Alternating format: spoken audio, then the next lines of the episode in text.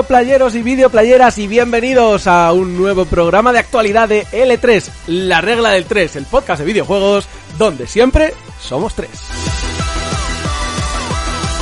Y en esta ocasión, ya sabéis, uno de nuestros checkpoints donde comentamos todas las noticias, toda la actualidad, todos los entresijos de esta industria, que además esta semana viene cargadita de novedades. Bueno, pues por la cantidad de ferias, la cantidad de eventos y de conferencias online que hemos podido presenciar, hemos tenido el gusto, son grandes tiempos para ser aficionado a los videojuegos. Y es que este año el E3 se ha cancelado, pero L3, el podcast, eh, seguimos aquí al pie del cañón para comentar lo más relevante de, del panorama. Y por supuesto, no puede faltar a mi lado el mayor equipo, quizá los mejores contertulios que uno podría desear. Están aquí, a mi lado, metafóricamente hablando, porque estamos en videollamada, pero os los voy a presentar sin más dilación en primer lugar. Abel Morán, ¿cómo estás, tío? ¿Qué pasa, Pablo? Pues muy bien, muy bien. Aquí deseando que comentemos todo esto, que han pasado, bueno, han salido muchas, muchas cosas y, y joder, una pasada. A ver, lo que más ganas tengo es de poner chiqui points. Chiqui points, points y demás. Uy, no, no sé yo si vamos a tener tiempo para poner chiqui points a todo, pero, pero sí, ¿eh? Podemos poner como a lo que nos gusta especialmente un point y chiqui point, me parece bien. sí. Ya esto va a ser un clásico, un clásico del programa. Nada, un placer tenerte por aquí, Abel, y por supuesto también, no podía faltar, bueno, sí podía faltar, de hecho los últimos programas de actualidad ha faltado. Pero hoy tenemos con nosotros, por fin, de vuelta, al incombustible, al incansable, al irrelevante Gonzalo Díaz. Gondor recibe de nuevo a su rey, recibe de nuevo al que pertenece su trono. Otra vez estoy aquí. Eh, por favor, toda esa gente que ha hecho eh, eh, fit con nosotros, eh, agradecerles mucho que ocupen mi lugar, pero bueno, no pasa nada. Sois los senescales de Gondor. No tenéis peso aquí, no hacéis leyes. Yo soy el puto rey. Bienvenidos a, a esto que es una monarquía.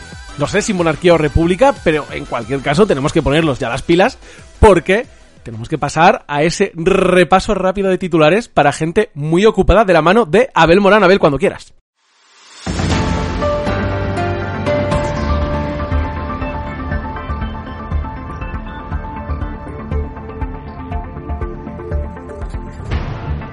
Venga, pues vamos con las noticias de la semana. Esta semana van a ser rápidas además.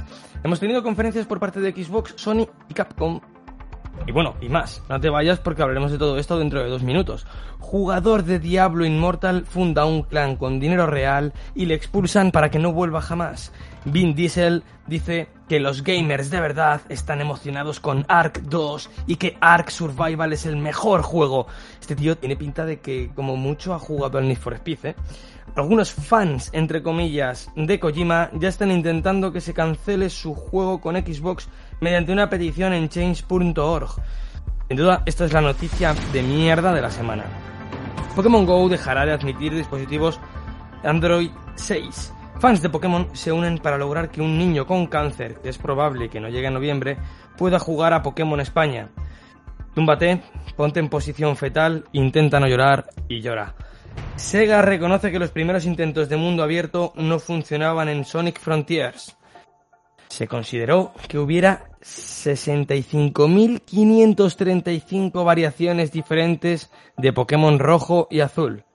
Vamos a ver, lo voy a explicar para no volvernos locos. Serían pequeñas variaciones en el juego como puede ser dentro del bosque o en una ruta, etcétera jugador de Football Manager pierde la, liga por un punto y se venga de su jugador renovándole para siempre y metiéndole sesiones de entrenamiento tan duras que se, que se lesiona constantemente. No tiene otro plan para él. El gamer dice de sí mismo, no me considero una persona rencorosa. Super Smash Bros. existe en el universo de Marvel. Ha sido nombrado en la serie de Miss Marvel. Hay ofertas en la Xbox con hasta el 90% de descuento. Y han habido muchas más noticias, pero las vamos a comentar ahora. Así que estas han sido las noticias más relevantes de la semana, o por lo menos las que a mí más me han apetecido.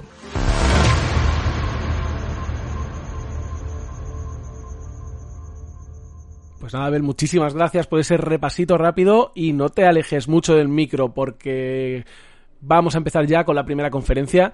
No la primera en orden cronológico, pero sí la primera de la que hablaremos el día de hoy, la de Xbox y Bethesda.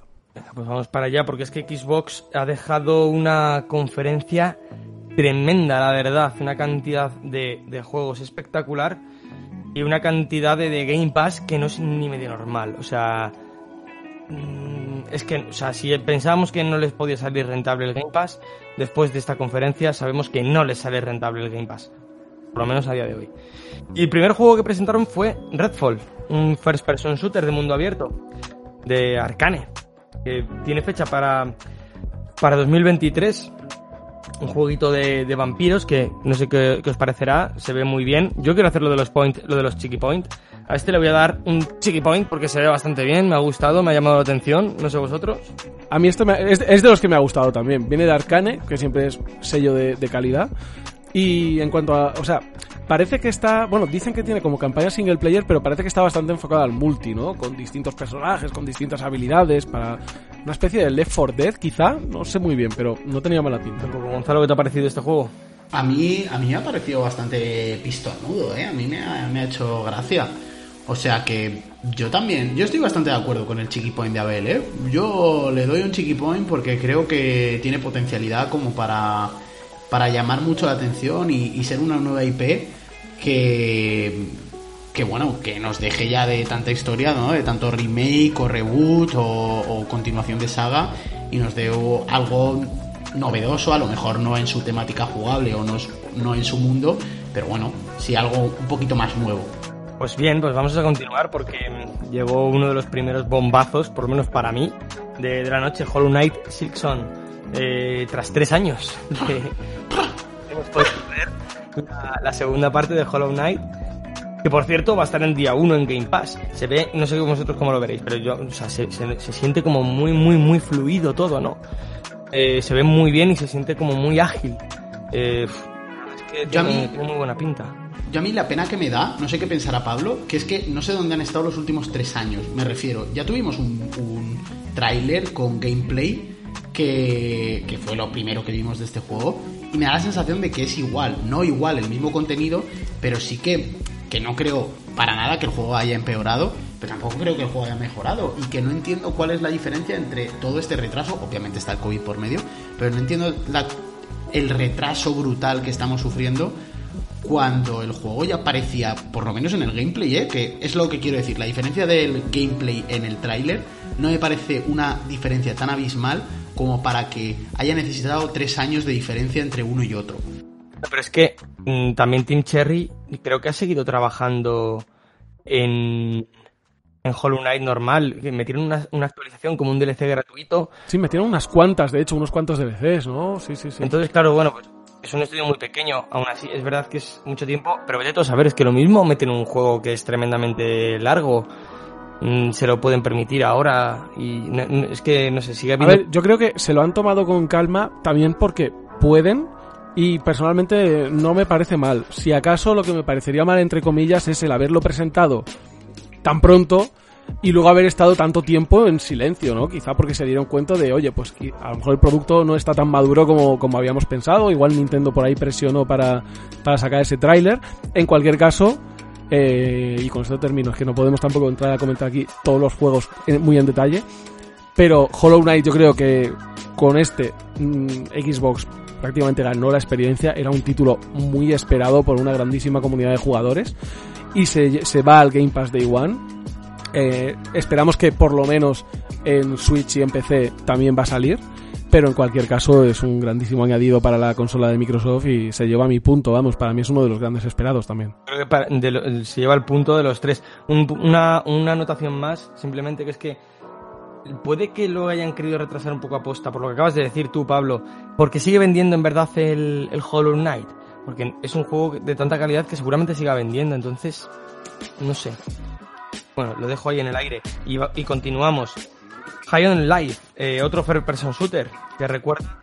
Este me A encanta. mí, a mí me flipó también, es que me recuerda además a Ricky Morty. Pero es que es del- de los creadores de Ricky Morty, ¿eh? Es, es del creador de Ricky Morty, sí. Es de Justin Roland. Pero incluso la voz de Morty aparece en el doblaje o me lo... la voz, la voz de Justin Roland está ahí, sí. Claro, es la voz de Morty. Y de Rick, que, que son el mismo doblador, por cierto. ¿Ah, sí? Sí, sí, Pero, pero para Rick está borracho, por si lo Bebe sabía. whisky. exacto, exacto. Sí, para Rick está bastante doblado. Bueno, pues aquí encontramos un juego muy gamberro en el que tus armas son seres vivos, seres orgánicos, Y, y además inteligentes, porque te llegan in- incluso a hablar, no sé, una fanfarria de juego que a mí me, ha volado la cabeza y que tiene un apartado artístico además mm, muy, bueno, no sé, a mí me ha encantado, muy guapo. Mi point, no sé vosotros. Además, súper original el tema de, ¿no? Como que hay, hay unos aliens que son como armas y son parlantes y, no sé, súper divertido. Tiene una pinta increíble. A mí, a mí se lleva también punto, es de mis favoritos de, de todas las conferencias. Yo mi point también, por supuesto. Venga, pues continuamos. Después anunciaron el LOL, el LOL Wild Rift, el Valorant, el Legend of Runeterra, el Moonlight Tactics. eh, bueno, mis, eh, yo aquí doy cero points porque es que no me interesa ninguno, la verdad. Solo decir que estarán en Game Pass día 1 también. Siguiente, A Plague Tale Requiem 2022. Tenemos fecha y hicieron, hubo un gameplay. Pinta, pinta chulo, mm, a ver qué tal. La primera entrega no está mal del todo, eh, tampoco es una obra maestra, pero El primero lo ponen muy, lo ponen muy, muy bien. Yo lo, lo- lo tengo ahí pendiente, ¿eh? Yo es- he de decir, perdón, que es uno de mis juegos favoritos indie y me parece brutal. Tiene una unas partículas espectaculares, las, las ratas están vivas y creo que es un underdog totalmente, igual que Gridfall y otros juegos de, de hace un par de años. Es un underdog y, y la, la segunda parte es otro de mis motivadores para adquirir una consola de nueva generación. Pues continuamos, Forza Motorsports, eh, tenemos fecha, primavera para 2023. ¿Cómo se ve este juego? Posiblemente el juego de que mejor se ve y es más espectacular gráficamente de todos los que han salido. Increíble cómo se ve. También es cierto que, vale, es un juego de coches, tampoco necesita estar cargando inteligencias artificiales de, personajes y, y un montón de cosas. Pero es que se ve increíble. No sé qué os parece. Yo máximo, yo estoy esperando Forza como, como el bautizo de un niño chico. O sea, Point, eh, Maxi Point y Mega Point.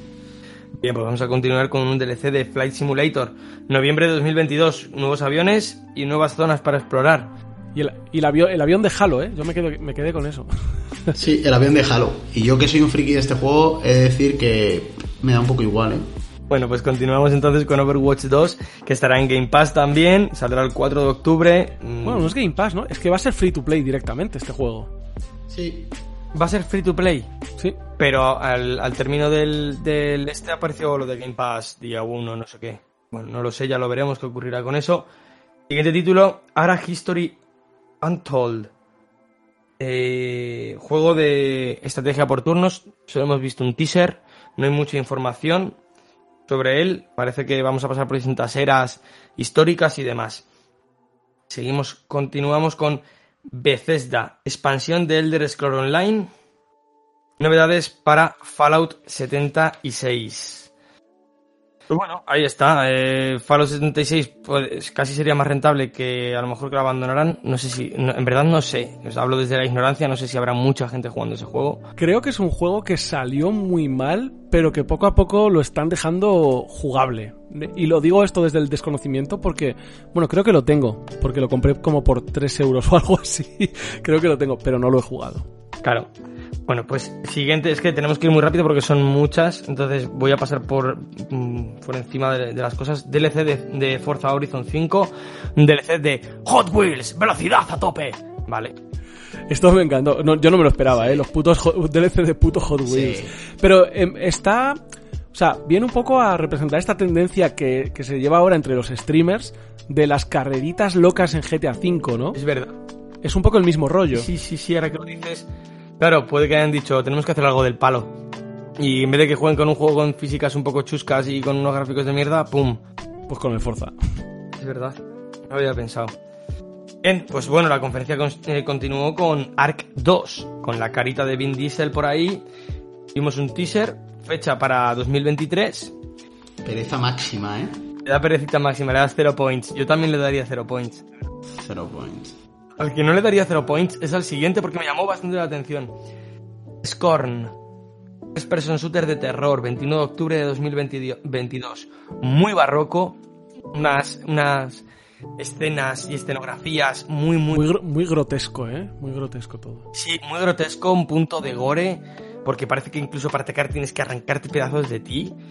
Eh, ostras, no sé, me ha llamado bastante la atención. A este sí que le daría casi un point, pero le doy medio porque me gustaría ver más. No sé vosotros si queréis comentar algo, si no paso al siguiente. Mm, Me, me- o sea, me parece un heredero clásico de la, de la estética de Alien y creo que ese punto lo hace mítico, pero al mismo tiempo me da un poco de miedo este juego. Me da miedo que se sustente demasiado en, en ese halo de misterio y en ese halo de tal y que no acabe siendo un blufo gordo. Porque llevamos también un par de años viéndolo, ¿eh? De presentación en presentación y no salir nunca. Entonces, bueno, hay que Ya. esperar al resultado final, creo. Bueno, después vimos a Fleetlock, un juego de acción en tercera persona que en mi opinión mm, parece que quiere pero no puede recordar a God of War. Se queda un poquito corto este juego, ¿eh? Sí, ¿verdad? A mí, o sea, es como que ah, quieres parecerse al God of War, pero no, pero no. Es como muy genérico, le falta un poco de personalidad, no, no sé. Totalmente. Es que de- hasta desde la posición de la cámara ya prácticamente me está queriendo decir como que tomes distancia con el personaje, ¿sabes? Como no es tan relevante el personaje. No sé, a lo mejor son paranoias mías, ¿eh? pero pero no me no me vamos, yo Igual luego sale juegazo, ¿eh? Pero así de primeras no sé. puede ser. Bueno, continuamos con Minecraft Legends, que a mí me ha ganado. Este me ha ganado, o sea, eh, juego de acción y estrategia, controlando eh, ejércitos. Mm, una suerte de plantas contra zombies, pero en vez de, de por turnos en acción real. Mm, No sé, me ha parecido una locura. No me esperaba esto para nada, creo que nadie se esperaba esto para nada. Eh, no sé, yo este le doy mi point entero. No sé si querréis comentar algo de Minecraft, uno de los juegos más importantes de la historia. No me llama mucho la atención el juego este, no, no, no sé muy bien por qué. O sea, lo vi, me pareció bonito gráficamente, pero dije, "Meh, ni fu ni fa. No sé, me equivocaré seguramente. ¿eh? Pues continuamos con Lightyear Frontier, eh, juego de recolección y construcción, el típico juego de, far- de, de farming, de, de granja, pero con toques robóticos y futuristas. Eh, tenemos fecha primavera de 2023, un juego que, bah, curiosete, tiene toques de una cosita, toques de otra. Mm, curioso, no sé qué, qué os parece. También te digo que a mí no me suelen gustar los juegos de, farming. Eh, pero bueno, ahí está. Eh, continuamos con Gunfire Reborn, First Person Shooter de furros. Y un apartado gráfico cel shading, tenemos fecha también porque es octubre de 2022, a día 1 Game Pass. Eh, bueno, eh, cero, cero points, cero points, Cero points, también, por mi parte, o sea, cero furros. cero furros, tal cual. Continuamos con The Last Case of Benedict Fox. Madre mía. El no sé qué del coño de la Bernarda. Eh, mierda de juego ya. me parece aburrido ya solo el nombre. El nombre puede parecerte aburrido, pero el juego a mí la verdad me ha llamado bastante la atención. Un juego en 2D, parece que tiene tintes de Metroidvania. Estará en día 1 en el Game Pass en la primavera de 2023. Tenemos también fecha, entre comillas. Y, y con un toque así como oscuro puede recordar un poquito a Castlevania, puede recordar un poquito a Blasphemous. Parece que se queda a medio camino de, de- estos títulos, por lo menos en, en lo artístico. Pero bueno, ya veremos qué tal, qué tal funciona este juego. Después la conferencia continuó con A Dusk Falls. Mm, Este juego a mí me ha flipado. As Dusk Falls, ese está guapo, ¿eh? Pinta como... Parecido a, lo de- a los de David Cage, ¿no? A los de... ¿Cómo se llama el estudio? Este Quantic Dream. Es un poco película interactiva, ¿no? De ese palo. Sí, parece como novela gráfica, ¿no? Con un apartado artístico que a mí me ha encantado, espectacular. O sea, dibujos. mm, diría cel shading, es que no parece cel shading tampoco, es, es directamente un cómic. Directamente. La acción además va fluida, pero las acciones de los personajes no. Parecen lagueadas, por así decir. Eh, se ven como Sí, viñeta en viñeta sí, sí. estuvieras viendo el personaje. Co- como si fuera cómic, ¿verdad? Claro, claro. Y a mí el apartado artístico me ha volado la cabeza, me ha encantado. Yo, este sí que se lleva mi point entero. Siguiente, Naraka Blade Point, Battle Royale entre samuráis y ninjas, exclusiva temporal por lo que parece. Eh, 23 de junio tenemos fecha y día 1 en Game Pass, como no puede ser de otra puta manera. Mm, A mí este juego no me ha llamado... Mira que me gustan los samuráis, eh, pero no me ha dicho nada. Vamos a continuar con Pentiment, que tiene un apartado artístico muy curioso. como si de una miniatura de la Edad Media se tratara. Eh, va a estar en Game Pass también, por supuesto. Y, y es una historia que estará ambientada pues en la misma época, en, en la Edad Media. Este es un juego, es un juego muy extraño, ¿eh? Y viniendo de Obsidian, eh, probablemente hay mucho hype, pero a mí me pareció una, co- como un experimento rarísimo, ¿eh? Como de grabados así de la Edad Media, no sé, muy raro, tío. Y sí, son miniaturas, literal, de, de la Edad Media. O sea, A mí, me, a mí me gustó bastante, ¿eh? me llamó bastante la atención. Me pareció una nueva IP curiosa, ¿eh? Muy, un, un estilo gráfico muy parecido a, algo que comentaré yo, ¿no? Con la conferencia de Devolver, como a- al de Car Shark, ¿sabes? Un poco así, ¿no? es verdad, de hecho, joder, estaba pensando en él, pero claro, tiene, tiene cierto, cierto parecido.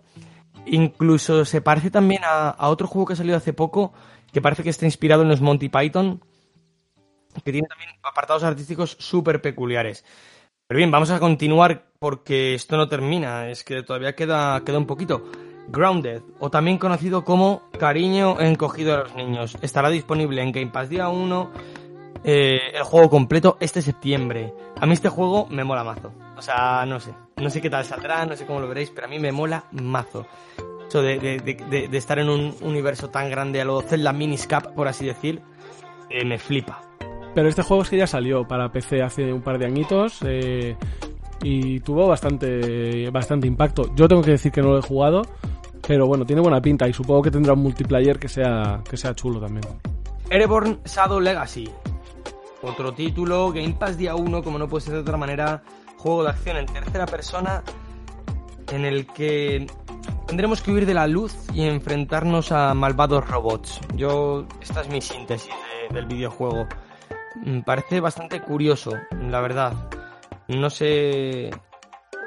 No sé dónde quedará, pero es verdad que aprovecho este título porque hay muchos de, de los títulos que han salido para esta para esta conferencia que mm, siendo Xbox, siendo Microsoft y no y sin desmerecer a nadie, por supuesto, pero parece que hay como mucho doble A, por así decir. No sé si me explico, es como que parece que están chulos, parece que tienen buenas ideas, pero pero también dan la impresión de que no hay un trabajo fuerte detrás, no lo sé. Y este, bueno, de momento yo le daría a mi Chiqui Point porque porque me faltan datos, evidentemente, y espero que salga bien, oye.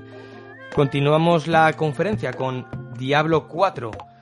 Hemos visto gameplay, va a ser un mundo abierto en vez de un mundo lineal, 150 mazmorras y la verdad es que pinta muy bien. A mí me gusta mucho Diablo, siempre me ha gustado. Y este Diablo 4 mm, pinta brutal. También han presentado un nuevo personaje, el Necromancer. Tiene, bu- tiene buena pinta, sí, tiene buena pinta. Yo tampoco he sido jugador muy de Diablo, pero vaya, que Blizzard yo creo que son los amos y señores de este género, de los Dungeon Crawlers, y Diablo 4 tiene pinta de que se va a llevar la palma. A ver, a ver, bueno, si la situación actual de Activision Blizzard, en fin, pues no empaña mucho el resultado final, porque porque hay mucha gente que no tiene toda la confianza y, y no les faltan razones tampoco. Yo te, digo que tras verlo me entraron ganas de jugar al, al Diablo 3 porque el 2 remaster no le tengo en la, en la Switch, pero el 3 sí. Y ha sido en plan de nada más escuchar la música del inicio he dicho, Buah, es Diablo, tengo que jugar a Diablo. Bueno, vamos a pasar muy por encima por lo siguiente porque es Sea of Thieves, más contenido, ya eh, es exagerada la cantidad de contenido que, tiene este videojuego, por el amor de Dios. Así que seguimos, Ravenlock, un colorido mundo en tres dimensiones con personajes hechos de cubos, pero en plan pixel, aunque están en 3D. Un juego que, bueno, me ha llamado la atención la, propuesta, la verdad. Eh, toda la exploración que parece que puede conllevar ese, ese mundo, no sé, me ha gustado, la verdad. Siguiente videojuego, Cocoon, de Anapurna. Los creadores de Limbo e Inside también han trabajado en este juego y nos llega un juego de, de exploración y, y resolución de puzzles con un apartado artístico, colores así apastelados.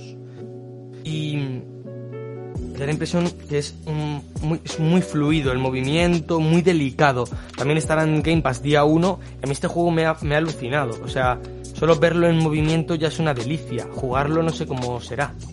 A mí este de los que más me llama la atención, no precisamente por lo que se ha visto, que sí que es así como, como puzzles, da la impresión como que pueden ser puzzles dentro de puzzles dentro de puzzles, no se sabe mucho porque el trailer es como muy, muy cortito, pero vamos, lo que me ha vendido el juego es que es el creador de Limbo Inside, que son juegazos, esto no tiene nada que ver, pero vamos, tienen toda mi confianza y, y lo tengo ya en la lista de deseados, vaya, no digo más. Es que parece que el mundo, hablando, hemos hablado antes de Ricky Morty, el mundo ese de Ricky Morty está en la batería del coche, les da electricidad. Pues parece un poco eso, ¿no? Como Sí, que un poco. Habrá veces en que el backtracking será, en vez de en horizontal, va a ser como en vertical, ¿no? Va a ser como de atrás adelante, una cosa así, me ha, me dado a mí la, la impresión.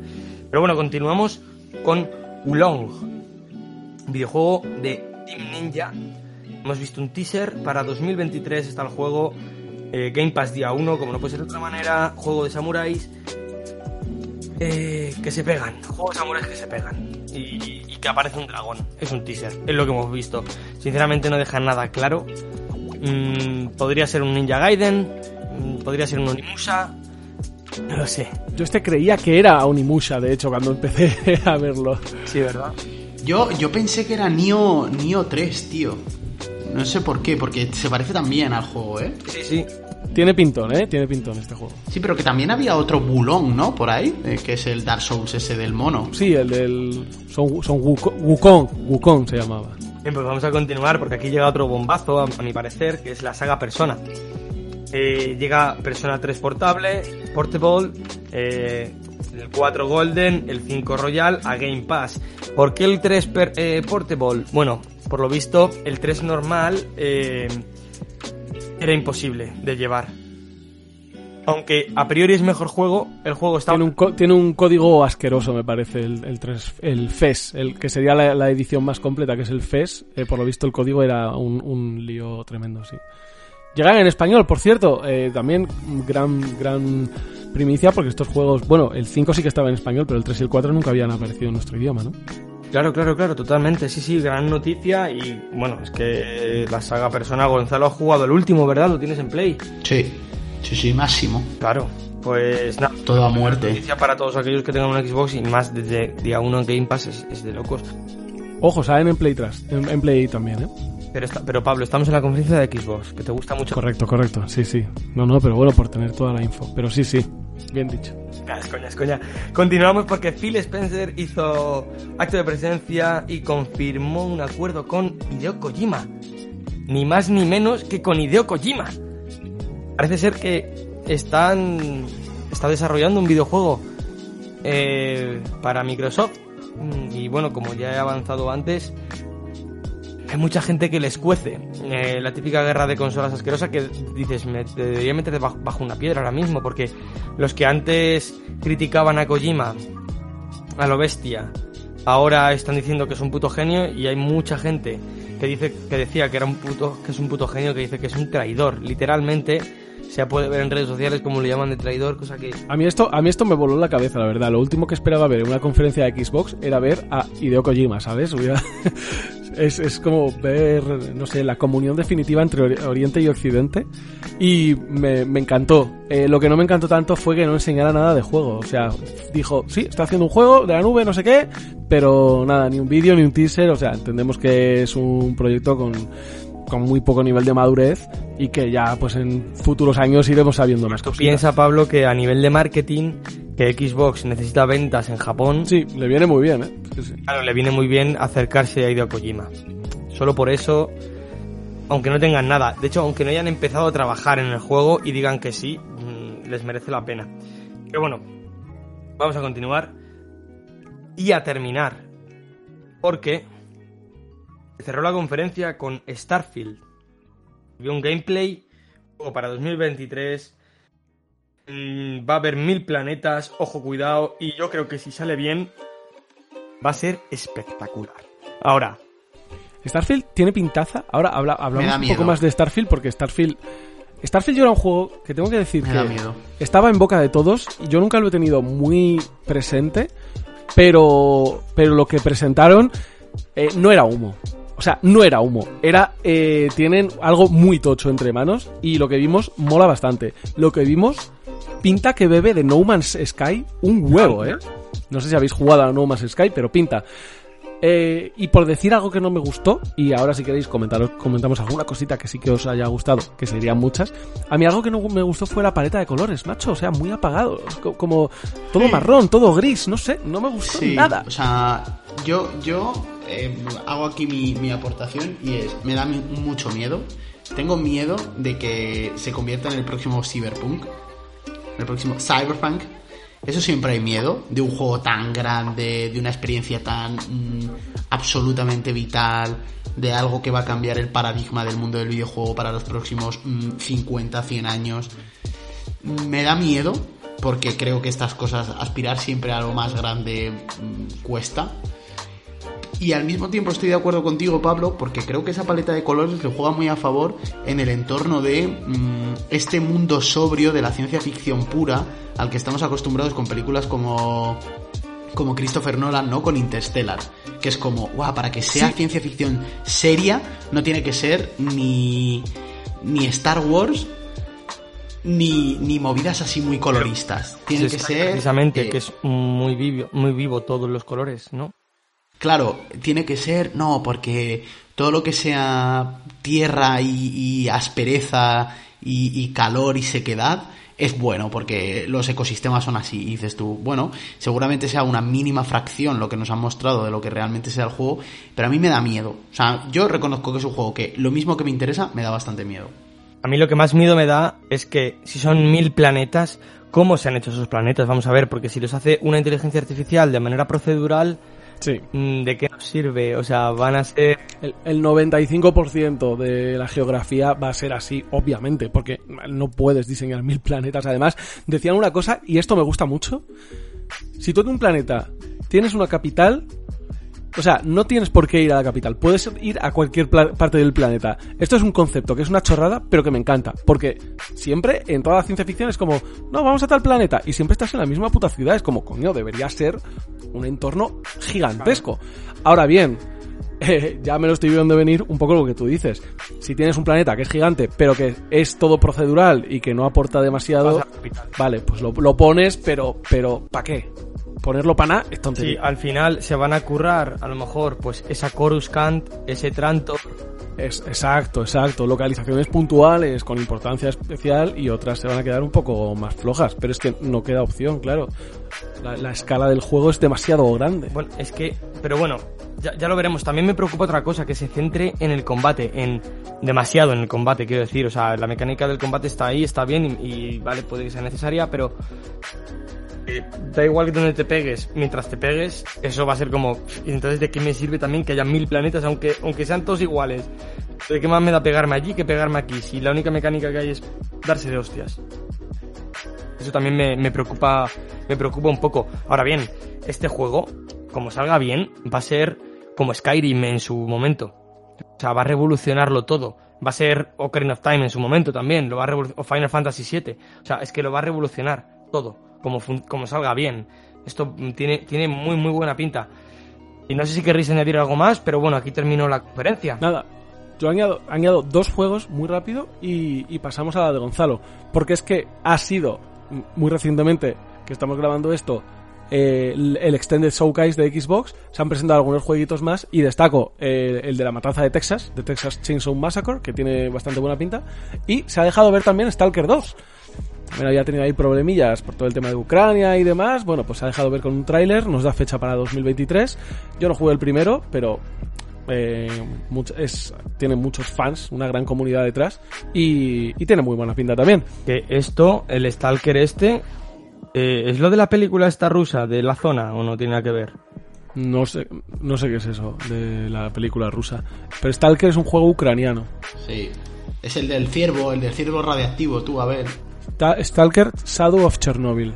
Eh, Vale. Ah, vale, no, no tiene nada que ver. Y si os parece bien, pues Gonzalo, vamos a pasar directamente al, al, eh, espectáculo máximo de los Doritos y el Mountain Dew.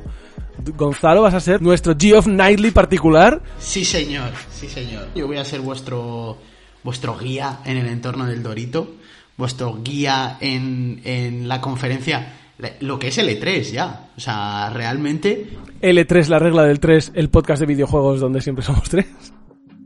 eh, efectivamente, o el E3 nuevo, que es, eh, por supuesto, el Summer Game Fest, que es lo que va a ser el E3 ya en los próximos años, porque, eh, bueno, eh, pues el Geoff, que es el máquina, es un fiera, pues ha tenido anuncios tan gordos como... Y, y yo sí que he hecho un poco una pequeña gradación respecto a lo que no, no están ordenados de manera temporal, pero sí creo un poquito respecto a la importancia que, por lo menos para mí, tiene. Y es que voy a empezar por el remake de The Last of Us. O sea, creo que el remake de The Last of Us y el nuevo juego anunciado por Buah. Naughty Dog, ¿no? Ya Buah. tenemos The Last of Us parte Esto fue el cierre, el cierre de la conferencia y fue, fue tremendo. Claro, The Last of Us parte 1, que llegará el 2 de septiembre para PS5 y más adelante para PC, pues es como la, el remake de The Last of Us parte 1 con el apartado gráfico de lo que hemos visto en The Last of Us parte 2. Y, y aparte también un juego multijugador, ¿no? Eh, salió ahí nuestro colega eh, Neil Druckmann a decir que habrá un juego multijugador de The Last of Us que bueno, solo se ha visto un arte conceptual y, y que el estudio, pues que de Uncharted promete que es lo más grande que ha hecho y que tendrá una par- una amplia carga narrativa y tendrá mm, connotaciones dentro del universo de The Last of Us. Eh, lo pongo como lo más importante porque efectivamente, como bien decías Pablo, es el cierre de la conferencia y creo que fue el, el disparo al aire de decir, bueno, mm, quedaos con esto porque esto merece mucho la pena. Yo la verdad que, mm, que es que me parece imprescindible, o sea, The Last of Us es, un, es una experiencia imprescindible en el mundo del videojuego. Y igual que antes con Starfield narraba Abel, pues mi- mis miedos, ¿no? De, de a lo mejor algo tan grande como para ser abarcable. Creo que The Last of Us eh, cuenta una historia tan mundana, tan del día a día, tan que hemos visto en este eh, western o, ciencia ficción, fantasía crepuscular, que es que me parece brillante y la manera en la que está narrada y cómo nos, nos hace sentirnos parte de los personajes. eh, es, vamos, o sea, es de los mejores juegos de la historia y tener esta parte 1 ya mm, hecha remake y que guía, o sea, nos, nos enlaza, porque además creo que el remake, por las imágenes que se vieron ¿eh? en el teaser trailer, cuenta con, con el propio DLC, ¿no? En el cual nos cuenta la, la historia de Ellie. Sí, correcto. Eh, No sé si solo en, en alguna de sus ediciones o en todas, ¿eh? No, no lo sé, no lo sé, pero, pero me encantaría porque es, es la guía, bueno, es el enlace perfecto para, para hacer el, el cómputo global de cómo se, de cómo fue concebido este juego, que es eh, un juego unido, no hay parte, por eso son partes, no es una, una entrega y la segunda entrega, sino que son el mismo juego que nos están contando una historia diferida en el tiempo con unos personajes centrales. Entonces, mm, me parece brillante y, creo que es el culmen de esta, de esta conferencia. Sí, sí, pues a mí creo que también merece la pena detenerse un poquito también en este porque fue, como tú has dicho, lo más gordo probablemente de- del evento. Geoff lo sabe, tú lo sabes, eh, to- todos lo sabemos. Y, mm, y la, pena fue que se filtrara antes, ¿no? Que unas pocas horas antes se, filtró, ya estaba por todo internet.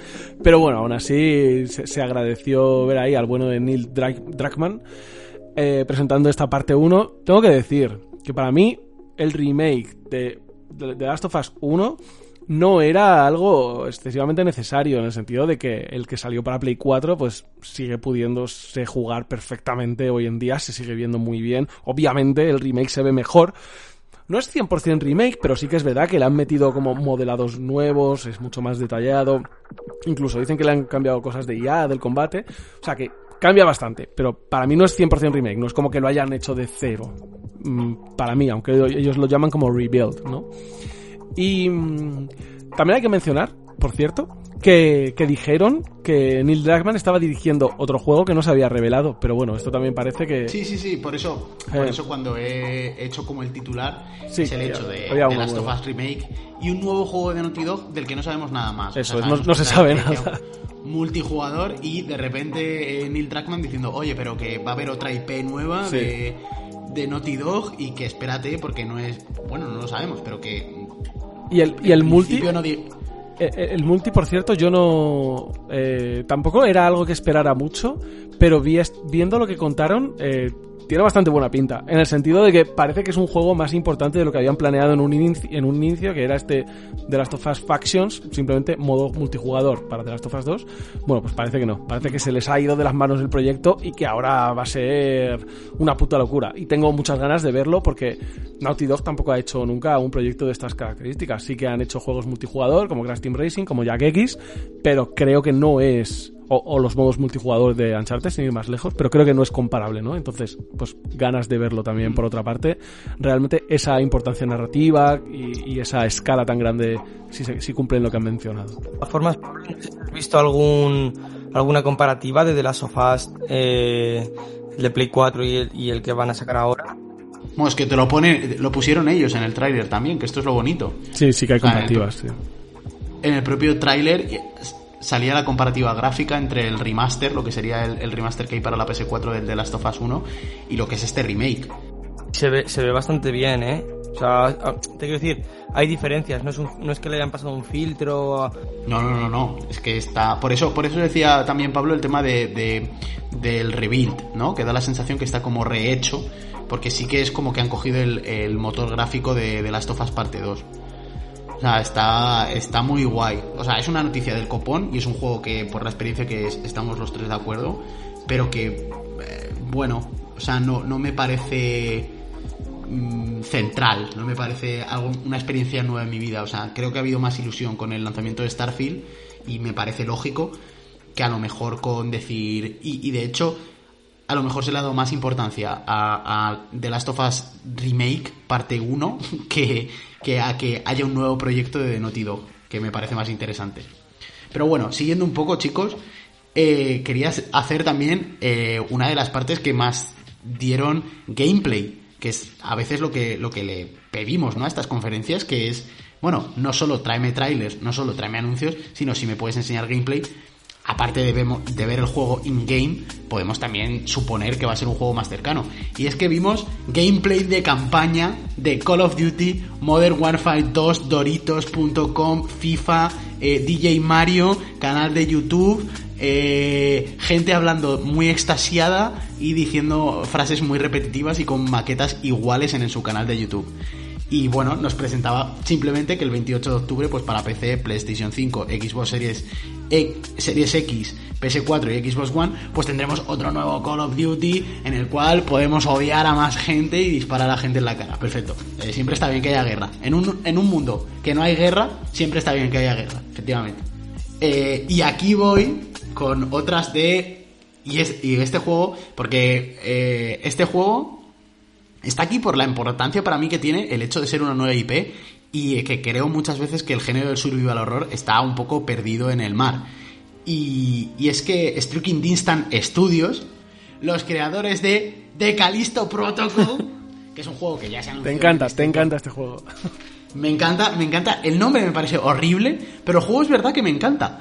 Y es que el nombre me parece una mierda, vamos. A ver, le podrían haber llamado más listo que Calisto, pero tampoco iba a vender mucho. Pero bueno, eh, al final de Callisto Protocol, que es un juego que ya vimos anunciado en el State of Play y que, bueno, tuvo dos mm, frames de imagen diferenciados entre, entre el State of Play y el, y el Summer Game Fest. Pero bueno, es un título que en principio llegará el 2 de diciembre a PC, eh, PlayStation 5, Xbox Series X, PS4 y Xbox One y que en principio pues tiene, o sea, sobre todo lo que le vemos, ¿no? Es, es una es unas reminiscencias a Dead Space que hace que sea muy curioso y que, y que tengamos ganas de jugar a ese terror cósmico en el espacio sintiéndonos solos y teniendo miedo de que los bichos que salen nos coman la cabeza, cosa que ya se ve en el, en el tráiler. Entonces a mí es verdad que el nombre no es muy de mi agrado, pero me gusta bastante el juego, me gusta que sea una nueva IP, me gusta un poco las referencias que toma y, y el apartado gráfico me parece brutal. Mm, quizá un poquito más de gameplay me habría hecho salir de dudas, pero no sé qué pensáis. ¿Qué pintó de Yo creía que era de Space este juego. Creía que era de Space. sí, sí, todos, yo creo que todos pensamos lo mismo cuando vimos este juego. Pero Porque además tenemos en cuenta tenemos en cuenta que en la agenda también está el remake del, del Dead Space 1. Correcto. O sea, cuando salieron imágenes de este pensamos que a lo mejor era el juego de Visceral Games, pero no. no, no, no. Tiene pintote este juego. El problema también está luego en que la gente entienda cómo funciona un survival, un survival horror. ya ha pasado con Alien Isolation, por ejemplo, en plan, de, es que no puedo matar al alien, tío. Pues, eh, desgraciado, huye. Ya está, aprende a jugar de otra manera, no siempre pegando tiros. Que a veces los Call of Duty hacen mucho daño. Y este, no sé, a mí me, me encandiló cuando lo vi, dije, uff, qué pintote. No sé, a mí me, me, gusta. Bueno, y siguiendo con cosas que ya vimos en el State of Play, eh, Guile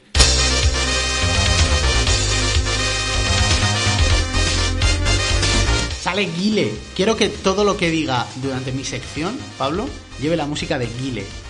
Porque es el arroz de la vida. La música de Guile es todo, pega con todo, es acompañante para todo. Puedo estar cagando y música de Guile, puedo estar mm, trabajando música de Guile y puedo estar haciendo otras cosas que no voy a mencionar y música de Guile. Marida. Sí, marida bien. Total, que nos presentan un gameplay de Street Fighter 6 eh, uno de los grandes anuncios de Capcom para, para, bueno, para el próximo año y eh, en el que se nos sale ya Aguile, que tiene como 69 millones de años, pero tiene un tupé que ya le gustaría a la gente. Y le podemos ver pegando tortas. Yo tengo una pregunta. ¿No os parece que los personajes de Street Fighter con los años cada vez son más anchos? ¿Llegará un punto que sean más anchos que altos? Están como... Están muy rocosos, tío. ¿no? Ah, coño, se han pasado, hace años y dices, vale, están proporcionados. Pero ahora, eh, ¿Qué, canon siguen? O sea, no, no, no lo entiendo. No lo sé, yo a mí no me, no me gusta mucho y me gustaría quizá, es que el problema que tenemos con Street Fighter es que salió en este top play, se mencionó ligeramente en, en, el Capcom Showcase, que me parece curioso, porque joder, es un juego de Capcom y, y quizá es donde menos información recibimos, pero se lo dejo más a Pablo para hablar del State of Play. Eh, y el siguiente juego que me gustaría mencionar es eh, Marvel's Midnight Suns, que está aquí puesto básicamente por mi fetiche.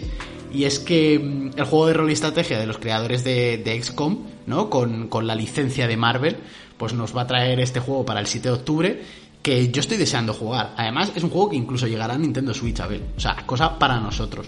Y en el que encima nos presentaron a Spider-Man como personaje jugable y Hulk como villano y enemigo, por lo cual me da igual. O sea, todo esto, voy a decir una cosa, me suda la polla. O sea, es que me dan igual los personajes que haya, lo único que me interesa es un XCOM. O sea, yo, si hay un XCOM nuevo y encima tiene cartas en el combate, ya está, ya está topado. O sea, me lo voy a fumar, eh, eh, pero vamos, muchísimo. O sea, me lo voy a meter por el culo. Luego también vimos el, el nuevo tráiler de Gotham Knights, eh, protagonizado por Nightwing, que sinceramente este juego tampoco sé muy bien cómo tomármelo, porque es verdad que, esta licencia no de Warner Bros. que también sale el 25 de octubre de este año, pues no me acaba mucho de, de gustar este juego, porque Games Montreal, ¿no? Nos que ya tienen la licencia de Batman y que han hecho muchas cosas muy chulas con él.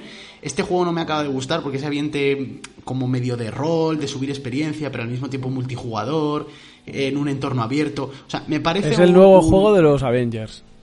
Sí, me parece un Ubisoft wannabe eh, que no me gusta nada. Eh, y entonces me da por saco.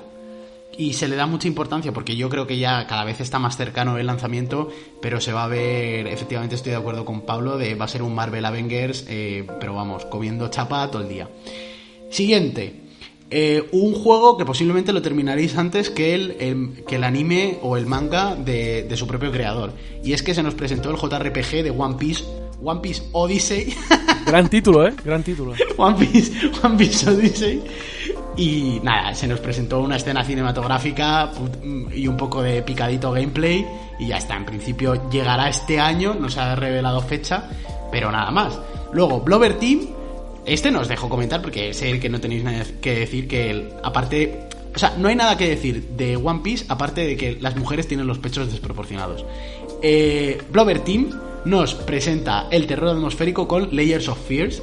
Que nada, los, el equipo polaco, que ya son los creadores de The Medium, pues nos presentaron otro juego con un gameplay de la tercera entrega de su, de su terror atmosférico que bueno, a mí me parece interesante, creo que es, que es una vertiente de, juego mucho más narrativo, no tanto centrada en el gameplay, que es lo que decía Abel. Yo creo que Layers of Fears lo meto también aquí por el concepto de creo que es un juego de terror que no va a caer en las malas costumbres del survival horror moderno. Es decir, mientras que Callisto Protocol me da miedo que en algún momento te conviertas en un, en un hombre ejército, sé que Layers of Fears, pues por su componente argumental y el tema de la importancia narrativa, nunca le va a pasar eso. En el momento en que ves como el piano se va para atrás a toda hostia, es ojo.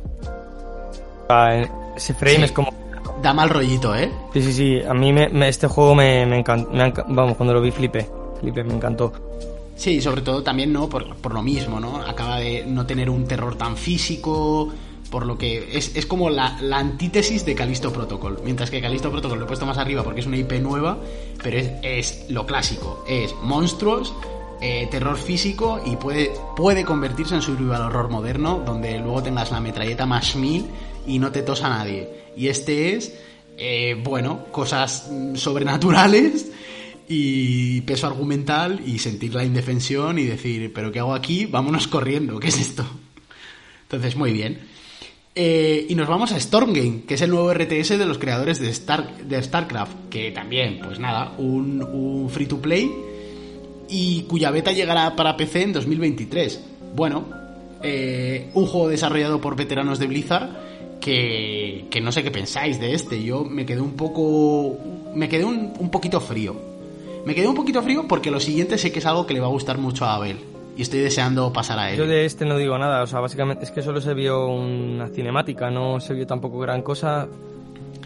A saber. Sí, pero que me pareció todo como muy genérico, muy Diablo what I like, ¿sabes? O sea, en plan de, pues muy bien. Pues ok. Pues diciendo esto, el siguiente, que para todos aquellos nues- nuestros oyentes que nos escucháis y a los que amamos, ya habrá salido, ya lo tendréis en vuestras manos. Será posiblemente el mejor juego del verano, no lo sé, Mario Fútbol lo decidirá. Y es que eh, Teenage Mutant Ninja Turtles Rebel Revenge sale el 16 de junio para PC, Switch, PS4 y Xbox. Y nos presentaron un gameplay donde confirman como personaje jugable a Casey Jones y que, que me parece que, sinceramente, yo que estuve viendo esta, esta conferencia en, en riguroso directo, he de decir que pocos juegos me ilusionaron más que este. ¿eh? Yo- o sea, est- este juego estuvo como en una especie de... Se presentó para mí en una especie de llano. O sea, yo estaba en Ciudad Real en esa conferencia y de repente, no sé por qué, eh, me apareció Cuenca, tío. Y dije, Hostia, "Buah, Cuenca.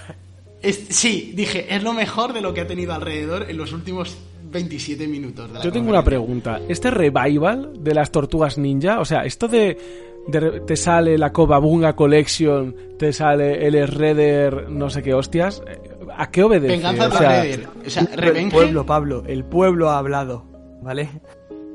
A ver, o sea, no, no entiendo, A ver. no entiendo. No sé, hay, hay, nuevas figuritas de acción de las tortugas ninja que están arrasando en, en- en tu tienda, de- en tu juguetería de confianza y no me entero. Hay tazos, tío, hay tazos de las tortugas ninja. y Ay, los- No lo sé, o sea, yo no tenía amor por las tortugas ninja hasta que en ese páramo en el que me encontré viendo esta conferencia, de hastío, en el que tenía la boca seca, en el que ya estaba harto de anuncios de Doritos y Mountain Dew y del Geoff diciéndonos que, mira, y ahora va a salir La Roca y va a anunciar su nueva película. Este juego fue una botella de agua mineral Vichy en, De, re- de en, vamos, repente en te desierto imaginaste, te imaginaste bajo la piel de Donatello, ¿eh? Eh, con tremendo nuncachu, eh, repartiendo estopa, y dijiste, esto es lo mío, esto es el Pero, o paraíso. sea, pero un juego donde puedes jugar cuatro, puedes coger a la rata, tío. No, que yo, que yo voy a ser Donatello, que no, que, que tú siempre eres Donatello, déjamelo a mí. Fa, increíble. Sí, buen- buenísimo. O sea, me, me parece un juegazo. Siguiente, Aliens vuelve, y no vuelve en la forma que nos gustaría, con un Alien Isolation 2, sino vuelve con un juego de tiros llamado Dark Descent en un mundo abierto, el cual rememora mucho la película, la, segunda película, la, la de James Cameron, la de los tiros, la de los marines, y que yo, sinceramente, espero que este juego se la pegue. O sea, estoy harto de juegos de aliens de tiros cuando ya hemos visto que la fórmula de Alien que funciona es otra. Y ya está. O sea, estoy harto. Este juego es la fórmula de Prometheus y mis mierdas. Nightingale, que para quien no lo conozcáis era una enfermera muy famosa, pues eh, lo mismo. Unos veteranos de BioWare nos hacen un juego donde se va a viajar entre mundos procedimentales y que tiene un sistema de cartas para viajar de distintos mundos. Y es un juego que tendrá acceso anticipado para PC en 2023. Y no sé muy bien qué pensar de él, porque tampoco tenemos mucha, mucha info. Es una IP nueva que me generó un poquito de, decir, Meh", pero al mismo tiempo, miedo. No lo sé, estoy muy miedoso, soy cada vez más mayor. Eh, Zenless Stone Zero, que es de los creadores de Genshin, nos enseñan un, un gameplay de. De bueno. Un, Ah, que esta fue la parte sistema- de la conferencia de las monas chinas, ¿no? Esta fue la parte Sí, que, que la todo era en parte- waifus. La parte de las monas chinas. La, La parte parte, de las que le waifus. gusta a Abel. La parte de, de chiquillas que hacen. "Ah", Cuando las golpean. Eso es. Los sonidos de, de escalar de... Sí, sí. No me, no me gusta nada, no me llama nada. Y sin más. Bueno, el siguiente juego, el español American Arcadia, ¿no? Que nos mostró un tráiler, el, estudio español Out of the Blue, que son los creadores de Call of the Sea, pues bueno, nos muestran un, un juego, American Arcadia, que me parece bastante interesante y que, y que prometieron anunciar más detalles en los siguientes días, o sea que, bueno, creo que es un juego del que tendremos noticias y que posiblemente su lanzamiento sea este año. Y un juego que me gustó, aunque vimos muy poquito, que es el terror de Routine. También, otro juego de terror que me parece bastante interesante. Routine, ¿no? Un juego de terror de ciencia ficción.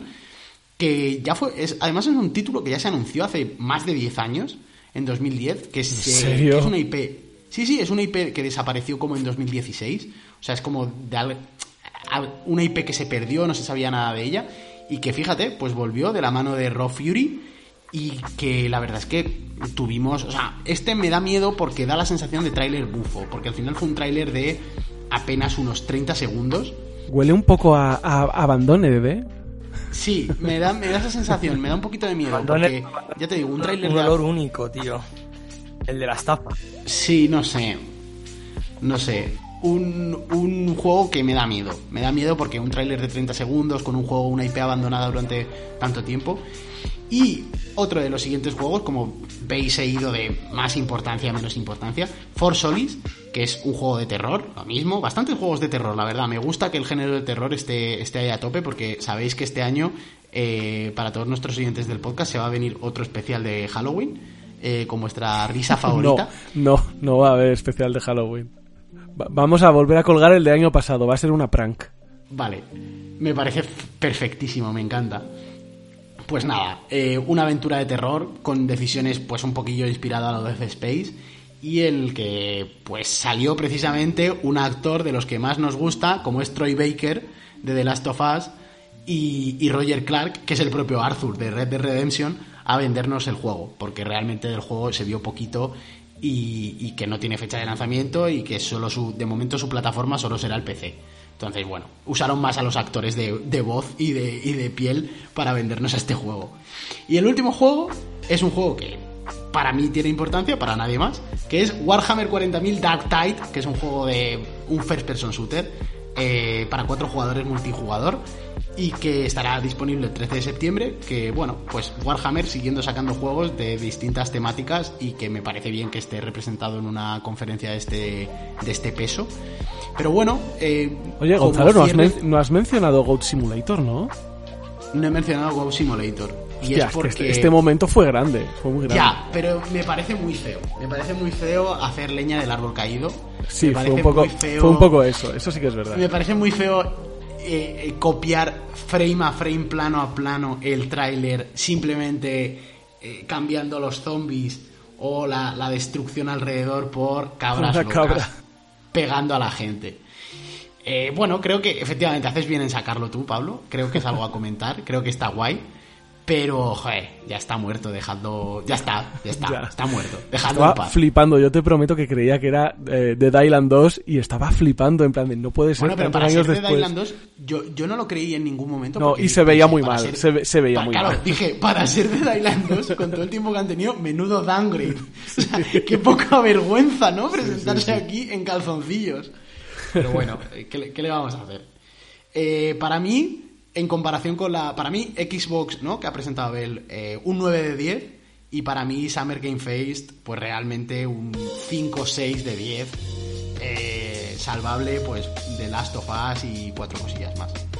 Pues nada, sí, yo voy a ir un poquito rápido además porque voy a hablar un poco del State of Play que fue a primeros de mes, pero no nos dio tiempo a hablar de él en el anterior checkpoint. Así que nada, como tenemos este programa dedicado a ferias, pues lo recopilamos aquí un poquito, pero sin, sin demasiada historia porque, bueno, son cositas que ya llevan un tiempo anunciadas y para cuando se publique este programa, pues ya serán casi tres semanas, ¿no? Entonces, ¿qué fue lo que estuvimos viendo? En primer lugar, eh, musiquita flamenca, castañuelas, confirmación de Resident Evil 4 Remake. Muy rico. El juego. El yogo, el yogo bonito eh, vuelve. Y yogo. Y yogo. Y, y parece que los zombies vuelven a tener acento español o mexicano, no sabemos, ya, ya veremos si Detrás de ti. Si será español Detrás o será... de ti, imbécil. No es que o será español neutro. No, no, no, no, no, no, no, no. no Yo creo que ya eso no se puede cambiar. O sea, considero que, que eso ya forma parte identitaria de la, del juego. O sea, tiene que haber de, detrás de ti imbécil y muere, muere, muere y todas esas cosas. Eso espero, ¿eh? Y nada, se confirma el rumor que también se venía escuchando durante mucho tiempo que, que, que no hay dos sin tres ni tres sin cuatro, ¿no? Pues aquí llega la, la cuarta parte con contenido también para PSVR 2. Como también lo va a tener la actualización de Resident Evil Village, que se va a poder jugar en, en el dispositivo de realidad virtual de Sony, que por cierto todavía no tiene fecha ni, ni nada. Eh, pero bueno, si queréis, esto lo dejamos. Si queremos hablar un poquito más de, Res- de Resident Evil, lo hacemos luego que Abel va a hablar de la conferencia de Capcom. Y a continuación se presentó The Walking Dead Saints and Sinners, juego que personalmente no me llama mucho la atención. Parece como una suerte de Left 4 Dead basado en el universo probablemente de la serie. No sé muy bien si tendrá la licencia del cómico de la serie, pero en cualquier caso a mí no me, no me llama mucho. Pero forma parte, bueno, pues de este roster de, juegos de lanzamiento para el, para el PSVR 2, como también lo hace la actualización de rigor de No Man's Sky, el juego que, que empezó defenestrado y que va a terminar en el Olimpo de los grandes comebacks de la historia, y también, como último pistolitazo para este dispositivo de realidad virtual, Horizon Call of the Mountain, que bueno, parece una especie de tren de la bruja ambientado en el universo del Horizon, pero que no tiene mala pinta. No tiene mala pinta en absoluto. No manejamos a Aloy, eso sí, parece un personaje completamente diferente. Se ve muy bien. Y ya digo, como una especie de aventura on rails que en cuanto a enfrentamientos contra criaturas mecánicas y demás, pues, pues pinta entretenido por lo menos. Ya veremos. Yo me quedé con ganas de, dentro de estos juegos de realidad virtual, me quedé con ganas de, de un port de Alex, de Half-Life Alyx, pero eh, sigo, eh, sigo con la esperanza, todavía, todavía no es tarde para, para que en algún momento se confirme. Y pueda jugar por fin al Half-Life Alyx que tanta gente, que, que tantas bondades y bondades se han comentado. Yo, es verdad que, que el tren de la bruja de Horizon me pareció muy chulo. Y me Está pareció guapo, muy sí. guay porque además. Porque además eh, es una experiencia distinta al juego principal. O sea, mientras que no el PlayStation VR de Resident Evil Village es el mismo juego, obviamente, que me parece bien. Pero, o sea, es el, es el juego, tal cual. Lo vas a jugar ahora en, en, en VR. Pero sin embargo, con, con Horizon Forbidden West, pues al final tendrás la aventura en tercera persona normal con Aloy y tendrás como esta especie de, bueno, medio DLC con una tecnología de realidad virtual que estará guay y que me parece novedoso y sobre todo que me parece nuevo contenido también. Sí, sí, sí, tiene muy buena pinta. También han metido el modo Plus, ¿no? Correcto, correcto, sí. Eh, anunciaron también esto que está tan de moda ahora de decir, ya está disponible, ya lo podéis bajar en este mismo instante que estamos en directo en la conferencia, ya lo podéis bajar. Y efectivamente anunciaron el, pues la nueva partida más, eh, no sé si anunciaron, bueno, una actualización que traía, mm, creo que un nuevo modo de dificultad, que te podías volver a resetear el personaje, bueno, unas cuantas, unas cuantas cositas, no sé si más trofeos también. Y confirman también eh, siguiendo la dinámica de, la Sony actual de llevar sus grandes títulos a PC, pues confirman eh, la colección de Spider-Man remasterizado para, para compatibles, ¿no? Incluyendo también eh, el anuncio de Miles Morales, o sea, que va, a estar la- lo- las entregas completas de Insomniac basadas en las aventuras de Peter Parker, las tendremos ahí para, para PC. A mí me da pereza. El juego del gatete también. El juego del gatete está a punto de salir. eh, creo que era para julio, ahora, mediados. Si no recuerdo mal. Stray, eh, que por cierto también saldrá en PC. Y el gran anuncio, o por lo menos lo que me sorprendió para mí, fue que pese a que Sony dijo que no, no iba a haber juegos en el nuevo PS Plus Day One, como hemos visto que la conferencia de Xbox básicamente basa en su estrategia en ofrecer Day One para Game Pass, eh, Sony dijo que no, pero en este caso Stray sí que estar. Todos los suscriptores del PlayStation Plus Extra o Premium van a poder disfrutar de, la aventura de este gatete que tiene una pinta tremenda. Ya se había presentado, no es nada nuevo, pero a mí me, llama mucho la atención y seguramente lo juegue en algún momento. Siguiendo con el juego de, de Callisto Protocol, que ya hemos comentado, así que no me, no me voy a detener mucho más, de Survival Horror. Pasamos a, una especie de híbrido extraño entre skate y shooter que se llama el Roller Drone con un apartado gráfico cel shading bastante curiosete. Personalmente a mí el juego me pareció un experimento extraño y no, no, me llamaba mucho la atención hasta que me enteré, me dijeron, me contaron, leí por ahí que era de los creadores de Oli Oli. Juego que me flipa y que inmediatamente eleva este Roller Drone eh, eleva mis cotas de interés porque, porque es una gente que los Oli Oli son, son magníficos, vamos. El apartado artístico de este juego es brutal, ¿eh? Es curioso, sí. A mí me parece que la, la intensidad de los colores y demás eh, es un puto cómic. Es un cómic europeo. Está muy guapo. Seguimos con Eternights, un juego bastante extraño con estética anime que no se sabe muy bien si es un juego de acción, si es un simulador de citas, si es una aventura conversacional. Eh, en cualquier caso, pinta curiosete. Recuerda un poquitín a la aventura de Vanilla War de 13 Sentinels. No creo que tenga nada que ver, pero bueno, hace que hace que yo nunca habría jugado un juego como 13 Sentinels por la por el envoltorio, por decirlo así. Lo jugué y me encantó, así que a este le doy el beneficio de la duda también. Presentaron también Street Fighter 6 con, bueno, luego lo contaremos también en la conferencia de Capcom, pero básicamente presentaron el nuevo modo que iba, a tener una especie como de pseudo mundo abierto, ¿no? Y como una, no sé si será como un yo contra, contra el barrio, al estilo de lo que hizo Tekken con su modo de Tekken Force. Y, y, en cualquier caso pinta, pinta, bastante bien. Le han cambiado el logo, o por lo menos a mí me da la impresión de que le han cambiado el logo ese barato que, que les pillaron que habían reutilizado de, de imágenes de stock de por ahí. Y creo que lo han cambiado, lo cual a mí me hace feliz, porque era un logo horrible. Han modificado un poquito, ¿eh? Tampoco tanto. Tampoco tanto. Y pasamos a Tunic. Tunic que se confirma para Play 4, Play 5 el 27 de septiembre, un día después de mi cumpleaños. Si alguien me lo quiere regalar, pues es, es bienvenido. Eh, no es un gran anuncio, eh, porque ya estaba en, en, Xbox y en PC, si no recuerdo mal salió hace unos meses. Pero bueno, gran noticia para los poseedores de una de las consolas de Sony. Con muy buenas críticas, ¿eh? Muy, muy buenas críticas, mucha gente diciendo que era el GOTY del año. Me, me gusta mucho este juego, ¿eh? Me gusta Tiene muy buena pinta, sí, sí, sí. Me gusta mucho. Recuerda un poquito a Link to the Past, también recuerda a Hades... Eh, tiene como muchas influencias muy potentes. Luego también anunciaron, este quizá fue el que más frío me dejó, que es un juego llamado Season A Letter to the Future. No sé si Gonzalo que le gustan los juegos raretes, porque tú eres un raro, la verdad. Eh, si tú le encontraste algún atractivo, a mí me dejó un poco frío, la verdad. O si, tiene una estética, una estética curiosa, pero parece como como muy pausado, ¿no? Como muy un juego muy ambiental, muy muy de chill, muy para jugar de tranquis sin buscar emociones fuertes y me dio la impresión de que evidentemente no lo sé, no lo he jugado, pero como que se podía llegar a hacer aburrido, ¿no? No, no le vi mucho interés, mucha emoción. A mí no me llamó nada la atención, ¿eh? O sea, para ser juego así raro, como bien dices de los que me suelen llamar, mmm, no, no está. Me, me, gustó mucho más el Eternal Nights, este que, que comentábamos. O sea, sí. creo que es un juego más, efectivamente. Además te iba a hacer esa, esa comparación con el, con el 13 eh, Sentinels, porque es que me pareció tal cual. Y es un juego que sin embargo sí que me llama. Me llama, no nos queda claro, no sé si voy a tener que estar con alguna waifu, pero me pareció mucho más. Me pareció mucho más interesante, sinceramente. O sea, el otro, ni fu ni fa.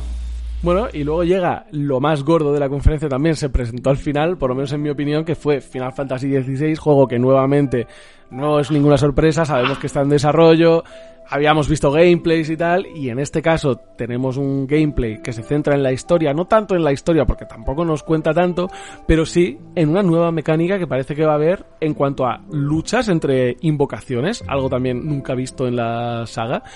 Van a ser como una especie de batallas de kaijus con sus propias barras de vida y no sé, una cosa bastante curiosa. Trailer, hay que decir, muy espectacular y con una música que mm, casi me hice caca en los pantalones cuando empiezan a sonar unas notas muy parecidas a, a Hellfire por otra parte de la banda sonora del Final Fantasy XV que es un que es un musicote tremendo y en este caso pues va a seguir por la misma línea no sé si va a seguir teniendo a Yoko Shinomura que es la compositora del, del 15 pero en cualquier caso se escucha muy muy bien y se ve también muy bien Pero lo importante aquí es que es exclusivo. De momento, bueno, que se sepa, ¿no? bueno será exclusivo no sé Es sí, exclusivo, saldrá en verano de 2023. Será exclusivo temporal eh, seguramente no creo que sea una exclusividad total Pero puede que sea temporal solamente, pero de momento lo han anunciado como exclusivo para Sony, para PlayStation, para 4 y 5. Para 4 no, perdón. Vale, bueno, pues con esto ya pasamos al siguiente ventillo, que yo creo que Abel vas a comentar un poquito de- del tema de Capcom, ¿verdad? Pues vamos con Capcom, sí. eh, bueno, empezó la conferencia con Monster Hunter, eh, el DLC que, que va a sacar para PC, para Nintendo Switch, que, buf, la pinta tiene. O sea, Pinta muy pepino, ¿eh? El Sunbreak pinta tocho. Sí, pinta gordo, ¿eh? monstruos. Hay un monstruo nuevo que se llama Espinas. En castellano. Sí que no es nuevo, por cierto, que sale de un Monster Hunter Frontier, me parece. Ah, sí. Pero vamos, a mí lo que me ha hecho mojar el churro es el retorno del Gore Magara, ¿eh? Uno de los grandes monstruos de la saga, para mí. El Gore Magala, que creo que es del 4 a lo mejor, no me acuerdo bien. Pero vaya bicho. Es del 4, me parece, sí. Sí, me quiere sonar. Y luego también anunciaron que aparecía el Nargacuga. Sí, el lunar, Nargacuga lunar, correcto. Esto es como hablar en chino, pero... Entre lo que me incluyo yo. Sí. El caso es que habrá, habrá una demo jugable de un DLC. Que... mm, no sé si habíais visto eso alguna vez antes, pero... Es que no es un DLC. eh, o sea, mm, si sigue otro la, juego, prácticamente. Si sigue la tendencia que, que marcó Iceborne en su momento, bueno, y que de hecho yo creo que Monster Hunter siempre ha sido muy de sacar este tipo de expansiones tan tochas, es prácticamente una continuación. Es decir, sí, tienes al personaje del Monster Hunter Rise, pero tienes como una nueva campaña entera, nuevos monstruos, nuevo de todo. La conferencia continúa y continuó de nuevo con Street Fighter. Street Fighter 6. eh, pero básicamente fue un recordatorio de lo que salió en el State of Play. De hecho, en el State of Play salieron más cositas que, que, en el- la conferencia de Capcom. Por lo que vamos a continuar. Capcom Fighters Collection, un recopilatorio de 10 juegos de lucha. Mm, Y de recopilatorios va la cosa, porque también anunciaron Capcom Arcade 2. 32 clásicos arcade a los que podrás eh, eh, jugar. Que oye, que esto. Bueno, a mí me mola bastante, la verdad. A continuación, X Primal. Ojo. Nos reíamos. Ojo, el, el- el- el- el- todo el mundo estaba pidiendo Dino Crisis a Capcom. Pues toma, toma dos tazas. No, pero es que Hay Querías dinosaurios, que ¿no? tener los huevos, hay que tener los huevos muy gordos para ser Capcom y hacer eso, eh. También te lo digo. Sí, ¿eh? un poco sí, es verdad. Pero aún así, nos estábamos riendo en la... No sé si fue en un State of Play cuando lo anunciaron la primera vez, pero en este evento de Capcom, a- al verlo, yo he pensado, ostras, a lo mejor nos reímos demasiado pronto. Porque puede que esté guapo. O sea, cuando he visto hordas de velociraptores echándose de encima y tú con un compañero o con dos pegando tiros, he dicho, cuidado, eh. Ojito. A lo mejor está guapo. Eh, no sé No, falta mucho por ver todavía del juego, pero oye. mm, Yo le daría un cheeky point porque lo dejo, lo dejo un poco abierto. Creo que me podría convencer. Continuamos con Dragon's Dogma. No hablaron mucho. Tampoco vamos a hablar mucho nosotros, los que estamos aquí ahora mismo, porque era todo más, más bien transmedia. Era cómics, series, en Netflix. No anunciaron secuela. Pero por eso no vamos a hablar nosotros. Muy buenas, aquí Pablo desde el futuro y efectivamente tuvimos un evento dedicado exclusivamente a Dragon's Dogma décimo aniversario en el cual pues bueno salió Itsuno, el director del primer juego, dando un speech bastante emotivo la verdad sobre los orígenes, sobre la producción de, del juego original. Eh, también salía más gente del equipo repasando un poco el desarrollo y demás y bueno finalmente no hubo teaser, no hubo vídeos, no hubo prácticamente nada pero sí que confirmaron que están trabajando en Dragon's Dogma 2. Sacaron un logo y bueno, tiene bastante, bastante buena pinta. El primero ya en su momento fue un gran tapado y con el segundo pues, pues parece ser que pueden llegar a hacer grandes cosas, ¿no? Con este RPG de corte más bien occidental en el que podemos escalar sobre los enemigos y aparte también tiene la gran particularidad del sistema de peones en el cual tenemos una especie de NPCs que nos ayudan pero que funciona como si fuera una especie de juego online, ¿no? Como si fuera un MMO falso en el cual además podemos intercambiarlos con, con otros jugadores o podemos prestarlos y podemos tomar prestados a los de otros jugadores, o sea que, que, está bastante guay. Y por otro lado, también tuvimos el evento del 25 aniversario de Final Fantasy VII en el que también, voy a ser rápido, pero hubieron cositas, porque hubo material del Final Fantasy VII Ever Crisis remake para móviles que personalmente me llama mucho la atención porque parece ser más fiel al original, aunque también va a tener cosas del, de la compilación pero, pero parece que va a seguir el desarrollo bastante paso a paso y con un apartado gráfico bastante particular y bastante chulo. Y luego el anuncio de Final Fantasy VII Crisis Core Reunion, que va a ser una especie de remake, ¿no? Remaster, no sé muy bien, pero como una puesta al día del juego de PSP, que personalmente a mí no es que me guste muchísimo, pero bueno, quizás sea una gran oportunidad para quien no lo haya probado, pues lo va a tener ahí eh, puesto al día. Y además, pues bueno, como que va a aprovechar toda la inercia de este ecosistema de Final Fantasy VII para presentarnos la aventura sobre Zack, eh, en la cual muchos pues querrán conocer, ¿no? Y finalmente, la guinda del pastel, eh, tenemos vídeo de Final Fantasy VII Rebirth, que va a ser la parte 2 de Final Fantasy VII Remake, el cual me hizo muchísima ilusión ver, creo que, bueno, todos lo estábamos esperando y, y tuvimos la suerte de que nos mostraron algo de material Em, de vídeo, parece que se va a distanciar un poco más quizá de lo que ya se distanciaba incluso el Final Fantasy Remake, la primera parte. Y bueno, tampoco es que enseñaran muchísimo, pero personalmente tengo muchas ganas de que salga. Confirmaron fecha porque el remake del Crisis Core va a salir este invierno y la segunda parte del remake va a salir el próximo invierno, es decir, 2023-2024. Y finalmente, la última cosita que comentaron fue que el proyecto remake va a tener tres partes, es decir, que Revir será la segunda y que va a concluir con la tercera parte. Y ya con esto me despido. Adiós.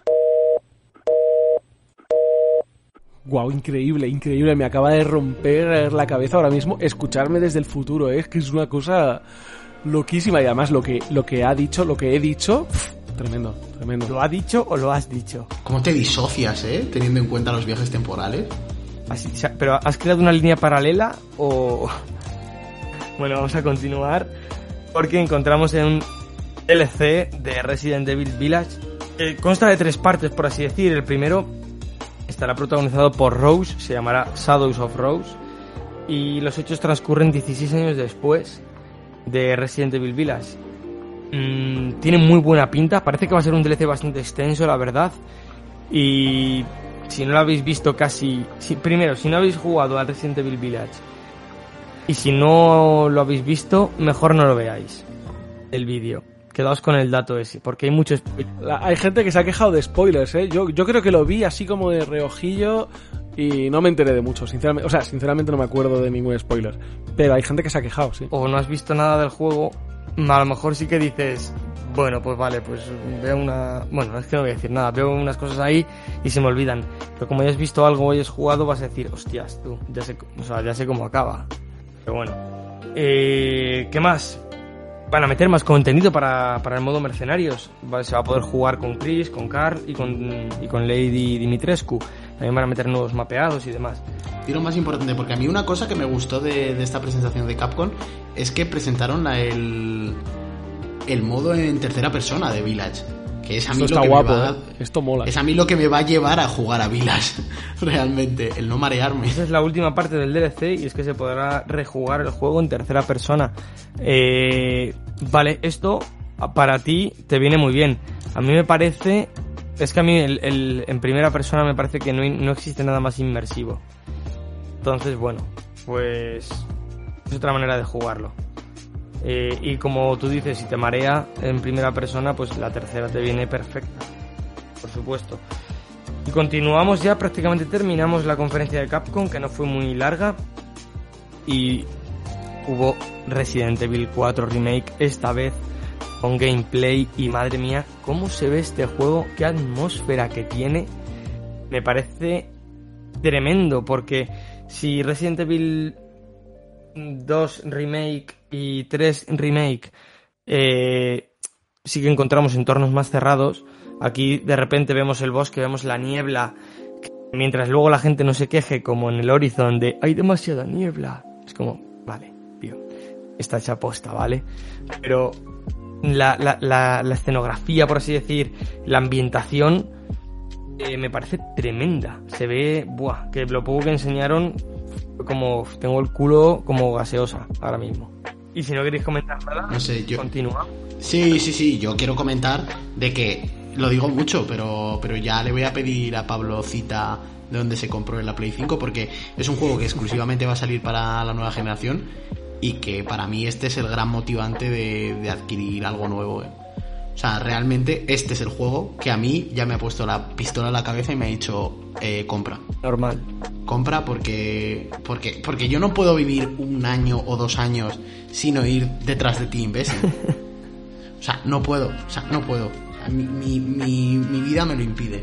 La verdad es que tiene una pinta imp- impresionante, pero es que ahí no termina la cosa, es que es muy buena época para los fans de, de Resident Evil, porque tras esto encontramos que Resident 2, 3 y Village contarán con una, actuación, una actualización gratuita para la nueva generación.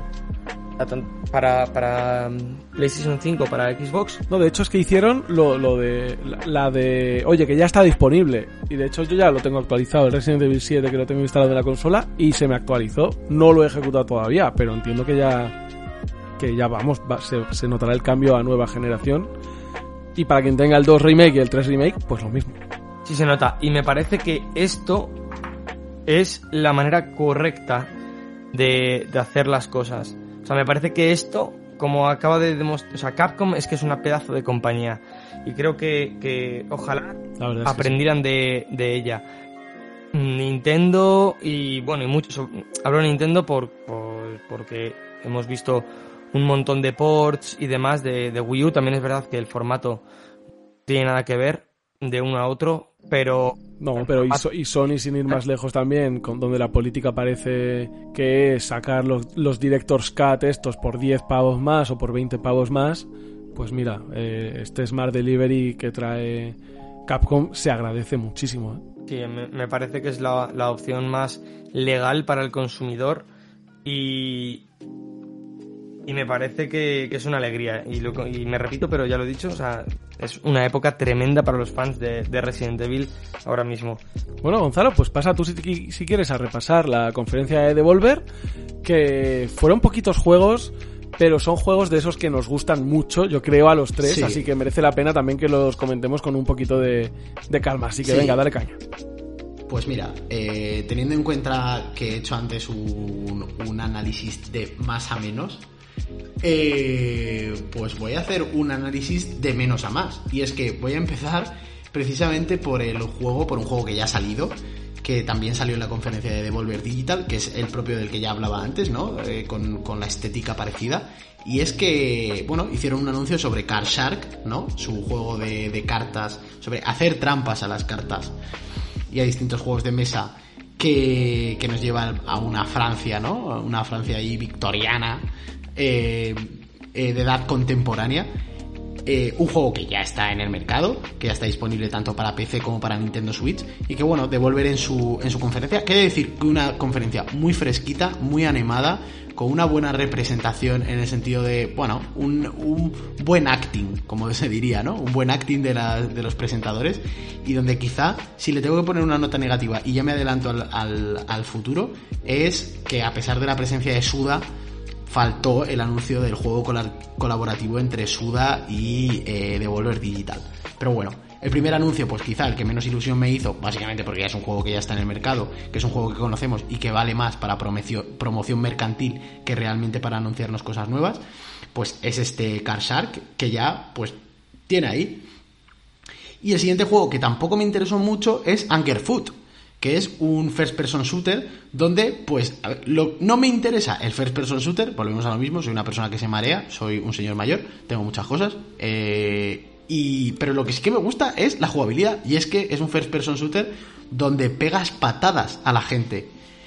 Y es que tienes la oportunidad de patear ¿no? a tus enemigos pues con toda la fuerza de, de lo que estés enfadado, ¿no? Y... Ojo, porque este juego engaña, ¿eh? Y te lo voy a vender. Te lo- da- me das 30 segundos y te lo voy a vender. Véndemelo. Este juego te lo han enseñado como si fuera un first person shooter, pero no lo es. ¿Sabes lo que es? ¿Qué es? Dímelo. Este juego es un Hotline Miami en primera persona. Puede ser, sí. Tiene demo en Steam, he jugado. Ah, vale. Tiene eh, 10 niveles de demo. No, no me los he hecho todos, pero quiero decir que es una demo bastante generosa que cualquiera lo podéis encontrar y Gonzalo te insto a que lo pruebes porque es puramente un Hotline Miami.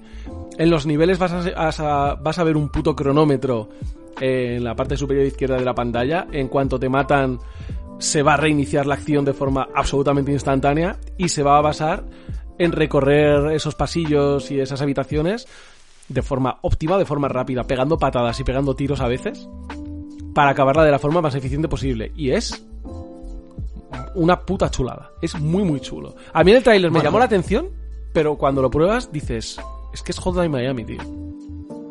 No sé, o sea, he de decir que ninguno, o sea, no puedo categorizar igual que he categorizado los juegos de, de Summer Game Conference, por- o sea, de Summer Game Fest, perdón, porque sí que creo que ahí había quizá más altibajos. Creo que los pocos juegos que presento de Volver siguen una línea global de el notable, notable alto, Sí, sí, sí, y que y que fue una conferencia que a mí, pues por detrás de la, Xbox, de la de Xbox, sinceramente, es la que más me gustó. La de Capcom creo que estuvo muy bien, pero bueno, creo que la de Capcom no nos da nada nuevo. O sea, hizo un poco la de, de el que avisa no es traidor. Ya dijeron en su momento que no iban a sacar nada que nos volara la cabeza y efectivamente tampoco lo hicieron. Pero sí que es verdad que no la puedo considerar al nivel de IPs nuevas y juegos nuevos como tuvo Devolver. Por lo tanto, el siguiente juego de Devolver, que es ¿Tienes dudas? ¿Tienes miedo? ¿No sabes si en algún momento va a salir Skate 4? Da igual, porque está ahí Devolver. Devolver Digital está ahí para cubrirte, porque presentó un juego con patinetes en el cual eres un demonio de cristal que tiene como una especie de... mm, Demonio de Bueno, cristal de y- trave- y, do- y dolor, dicen, ¿eh? Sí, de, tra- de travesía por el infierno, ¿no? Que el infierno son todas estas pistas en las que debes eh, grindear y en Está las que guapo te este- vas a, este- te vas este a juego romper con cada caída. Y este juego, que es básicamente Skate Story, eh, me parece mm, una idea original, un juego brutal, que tiene una, una jugabilidad, por lo que vimos en el vídeo, eh, espectacular. O sea, creo que además, y por eso lo, lo voy comentando, quizá hay un juego de los que me gusta que tiene una, un estilo más, más clásico, ¿no? Que es el segundo juego que, o sea, el siguiente juego que voy a comentar, pero creo que, que este eh, Skate Story junto de Plucky Squire tienen dos apartados gráficos que me parecen de lo mejor que he visto en estas conferencias en global, ¿eh? Lo malo de este juego es que mm, llegará a PC entre 2023 y 2024. O sea, tela. Dentro de un montón. Sí, yo creo que nos presentaron cosas, pero le quedan bastante por pulir. Entonces, bueno, eh, a mí me, ilusionó y creo que, lo mismo, ¿no? O sea, que, que es un juego que, que merece tenerlo en cuenta porque al final cada vez los indies nos están dando más calidad y creo que Devolver...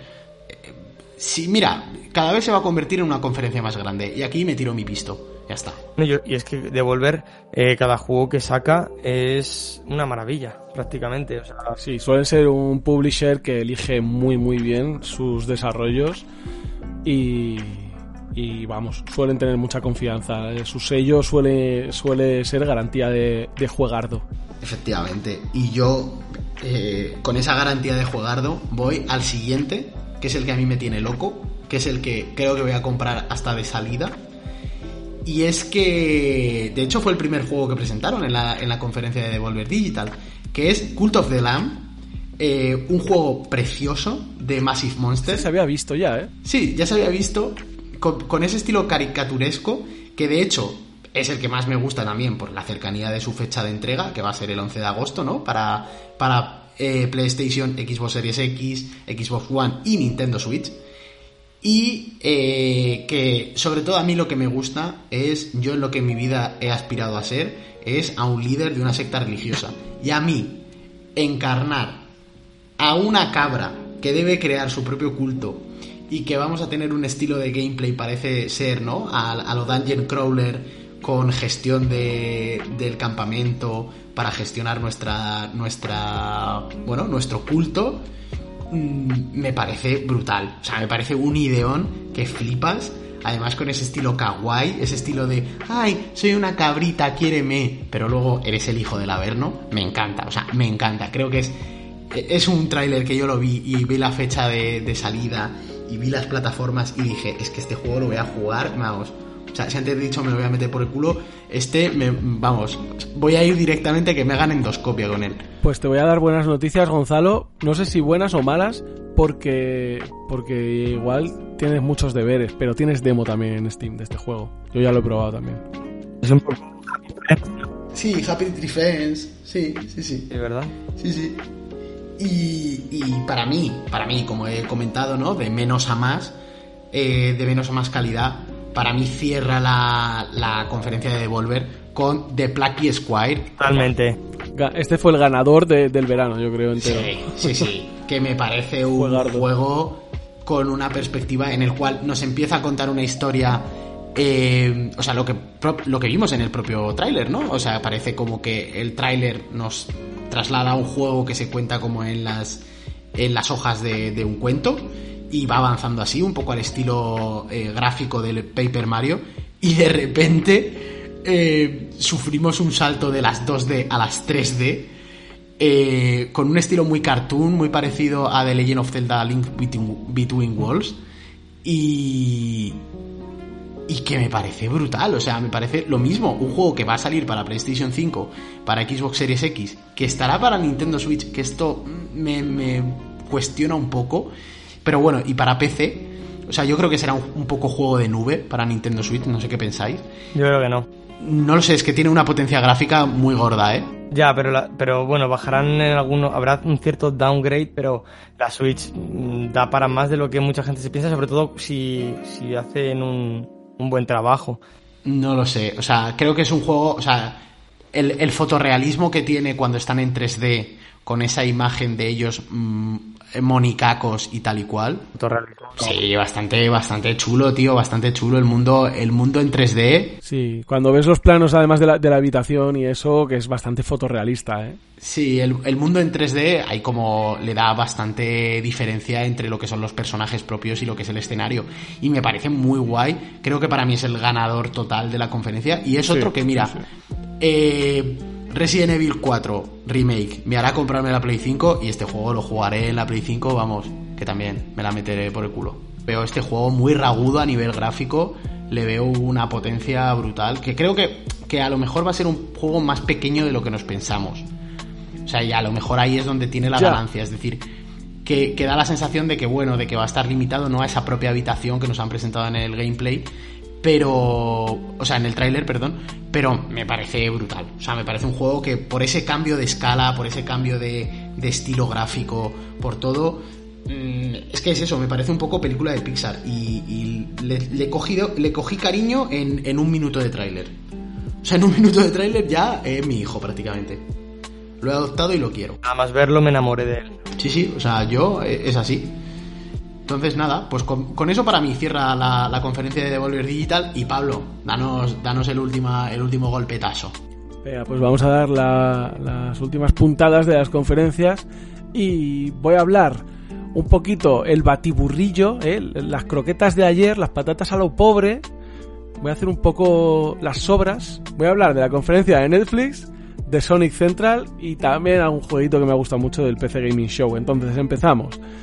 Presentaron, para quien sea socio de Netflix, tiene ya disponible un juego que se llama Poinpy. Poinpy, Poinpy, ¿qué mierda es Poinpy?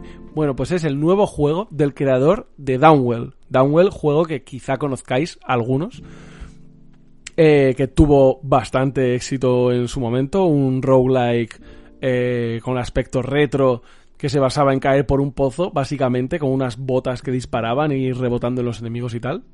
Todo en rojo y negro. Sí, bueno, luego había, ibas desbloqueando distintas paletas y lo podías un poco customizar.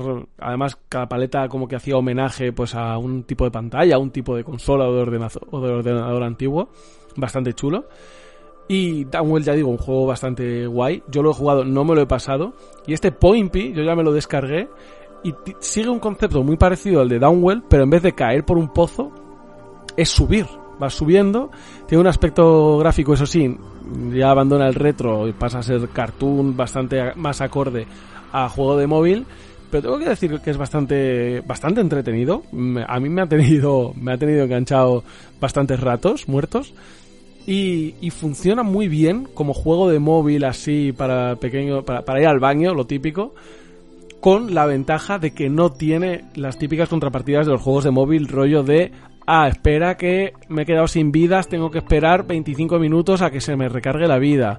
No tiene ninguna de esas mierdas. Se supone que tú ya estás pagando tu Netflix y que y en ese sentido el juego ya lo has pagado y es tuyo y es un juego completo sin micropagos sin esperas y sin mierdas. Y funciona muy bien, ya digo, como pequeño juego. Y además, si has jugado a Downwell y, y, aprecias un poco pues esta, esta variación del mismo concepto, ¿no? Que en vez de caer vas subiendo, pero consiste en lo mismo, ir rebotando en enemigos, ir rebotando en las paredes, solo que en este caso el objetivo es ir recolectando fruta para hacer zumo y alimentar a una especie de criatura demoníaca extraña que te va persiguiendo. Pues, pues ahí lo dejo, lo recomiendo. Eh, luego más cositas en las que me voy a detener menos, pero bueno, hablaron de Sonic Frontiers y también de un Sonic Frontiers Prologue. Eh, hablaron un poquito también de Sonic Origins. Serie de Netflix también de, de Sonic vamos a tener. Sonic Prime. Joder. Y otra cosita que presentaron en Sega, eh, pues una debió ser que la primera Mega Drive Mini les funcionó muy bien y han confirmado el lanzamiento de Mega Drive Mini 2 eh, que va a tener algunos juegos de entre los cuales yo destaco pues Sonic CD. Que no es solo la Mega Drive 2, sino que viene con la Sega CD. Claro, por eso, por eso sí, que tiene, que tiene el Sonic CD y tiene juegos de, de Sega CD. Sí, sí, sí. Sí, sí, correcto. Vale, y sigo con eh, tres jueguecillos del PC Gaming Show a destacar. Hubieron muchísimos más, pero ya nos quedamos sin tiempo para, para todo. Y, y, bueno, pues quien quiera seguro que los puede ver en, en, otros lados. Yo ya digo, me quedo con tres. El primero, Alters. No sé si pudisteis ver este tráiler. Ahí me gustó bastante. es un juego que viene de parte de los creadores de This War of Mine. Lo cual es garantía de calidad. Tú lo estuviste jugando además, Abel, hace, hace poquito. Sí. Si no recuerdo mal. Sí. Y, y, este Alters, bueno, pues parece que nos pone en una tesitura similar. En la que estamos ahí, pues en realidad se ve al final del tráiler, ¿no? Como que estamos en una especie de estructura rodante eh, que sirve a modo de, de, edificio base interconectada en la cual podemos eh, ir expandiendo nuestra civilización o nuestra sociedad, entre comillas, con la particularidad de que todos los miembros de la civilización son... Eh, no quisieron los desarrolladores utilizar la palabra clones, pero son como versiones alternativas de la misma persona. Y es bastante gracioso el tráiler.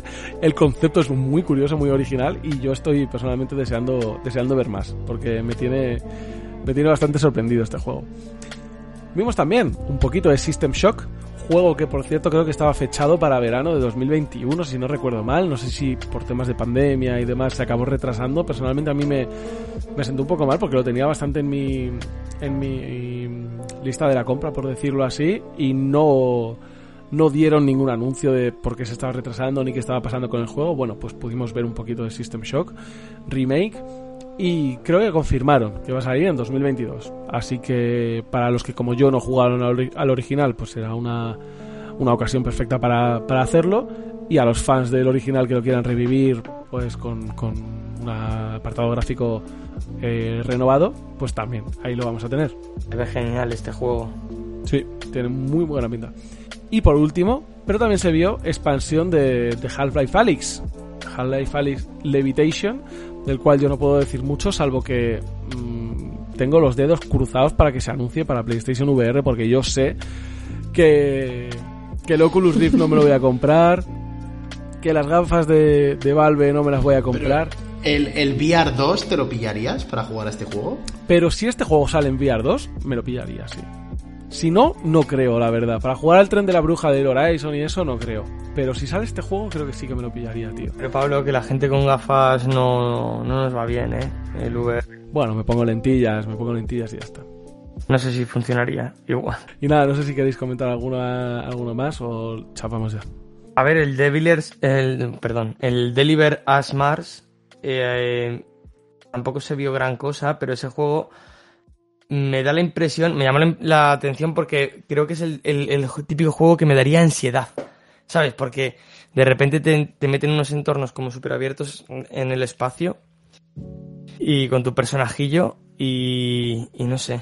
mm, sale en septiembre, creo. No tiene mala pinta este tampoco, ¿no? Es como que me daría ansiedad, solo quería hacer el apunte. Este es un Star Citizen de Hacendado, ¿no? Podría ser, podría No, no, nada que ver, nada que ver. Pero sí que recuerda un poco a pelis como de Martian, ¿no? Así Sí. como de construirte una base en el, pla- en el planeta rojo y explorar y tal. Puede, puede estar guay. A mí me ha recordado por, la, por el tráiler a, a Gravity, en el que, que tiene mucho de, de exploración, parece ser dentro de, de Marte, ¿no?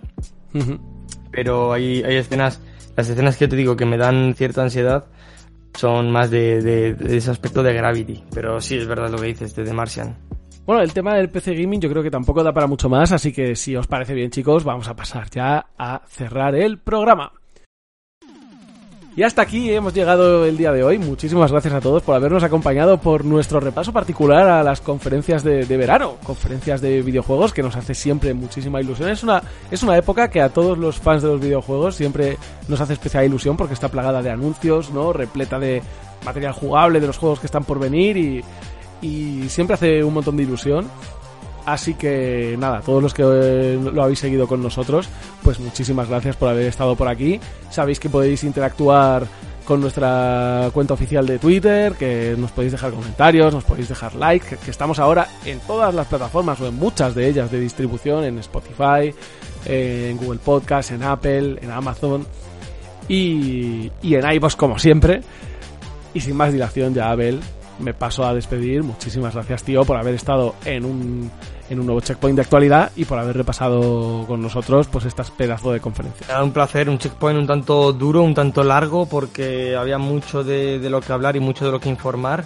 Que al final estamos aquí para eso, para informar, por si alguien no tiene el tiempo de, de, de ver todas las conferencias, pues mira, en una horita tienes frescas. Eh, y nada, pues a ver, decir que, que lo de Xbox no me parece ni medio normal, que a lo mejor han mostrado 50 Sí. juegos, que tampoco nos volvamos locos porque muchos no tienen una fecha exacta, mm, te marcan un 2023, muchos de estos juegos, entonces es verdad que, que vete a saber cuáles de ellos se retrasan, cuáles no, cuáles quedan de verdad en 2023. Eh, aún así, me parece que, que oye, que Xbox es- con, estas con esta conferencia se ha marcado, vamos, un, un pleno prácticamente, ha sido exagerado. Ya no tanto Sí, sí, por sí. calidad, que también hay grandes títulos ahí y parece que hay unos cuantos de calidad, sino como por cantidad y por Game Pass me parece demasiado. Y, y por lo demás, han sido grandes conferencias en general, yo creo de, yo creo que todos estamos de celebración, todos los jugadores estamos de celebración. Falta ver qué dice Nintendo, a ver si habla Nintendo, se rumorean cosas, ya veremos qué pasa con ello. Nintendo lo que pasa es que tienen ya un calendario bastante abultado para, para lo que queda de año, ¿no? Entonces estaría bien que enseñaran cosas quizá un poco a más largo plazo, ¿verdad? Porque lo que queda de 2022 y, y principios de 2023, la verdad es que es una absoluta locura. Creo que todavía para, para inicios de 2023 pueden mostrar alguna cosa y sobre todo para 2023, pero claro, Nintendo también tiene la política de no enseñar nada que se vaya muy lejos. Salvo, lo han, eh, roto esa política dos veces con Bayonetta y con Metroid, también porque Metroid tuvo que reiniciar el proceso de, de creación del videojuego, ¿no? Pero, pero vamos, que si hubiera un Nintendo Direct, eh, ahora a finales de mes como se rumorea, pues nada, ya, ya hablaremos de ello, sin dudarlo. Pues nada, hablaremos y estarás con nosotros Abel para comentarlo y también estará Gonzalo Díaz, que por supuesto hoy ha sido pues un titán, máquina, ídolo, eh, fiera, torbellino, tifón. Mastodonte, halcón peregrino, halcón, cazador, un máquina, un fiera.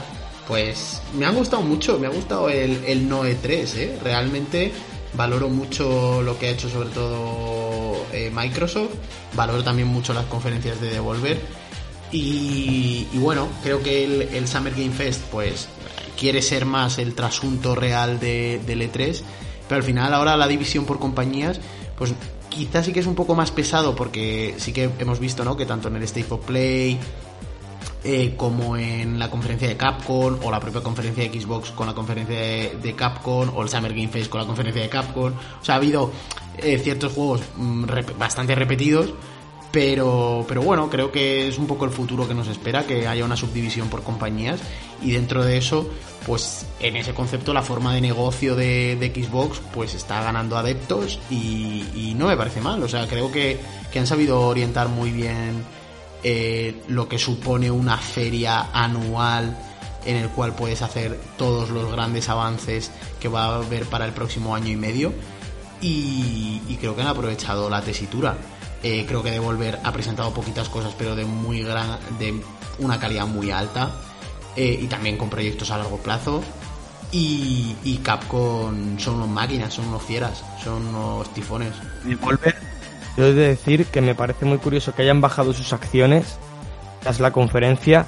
EA, vale, pero devolver. Sí, yo creo que el descenso de, del valor bursátil al final de sus acciones no es indicativo de nada. Creo que puede ser indicativo de lo que vemos, de las, de las tendencias dentro de este mundo, de que estamos acostumbrados a más y más grande y que quizá pues una conferencia del Val al final dentro del universo indie por muy indie que sea, Devolver ya tiene una entidad y tiene un peso, ¿sabes? O sea, es, una, una, empresa muy grande y, y, que ahora mismo tiene mucho valor. Y a lo mejor el hacer tan pocos anuncios en un entorno en el que se espera una gran espectacularidad, pues puede que le haya pasado un poco de factura, pero me parece un poco absurdo realmente, o sea, creo que, que se vale por sí misma y que lo que ha mostrado, mm, sobre todo creo que tiene, que no hay nada que sea broza, que es un poco lo que hemos hablado, yo he hecho un de menos a más pero creo que Karsar es un gran juego y creo que Anger Food, eh, Cool of the Lamb, Skate Story, o sea, es que al final cada juego es mejor y se y todos son anuncios prospectivos para lo mismo el próximo año y medio. Pues nada chicos, yo Pablo Sánchez de Rojas también ha sido un placer y un gustazo como siempre conducir este programa y acompañaros eh, por estas conferencias tan apasionantes y nos veremos, que como no puede ser de otra manera, en el próximo programa la semana que viene de L3, La Regla del 3, el podcast de videojuegos, donde siempre somos tres. Adiós.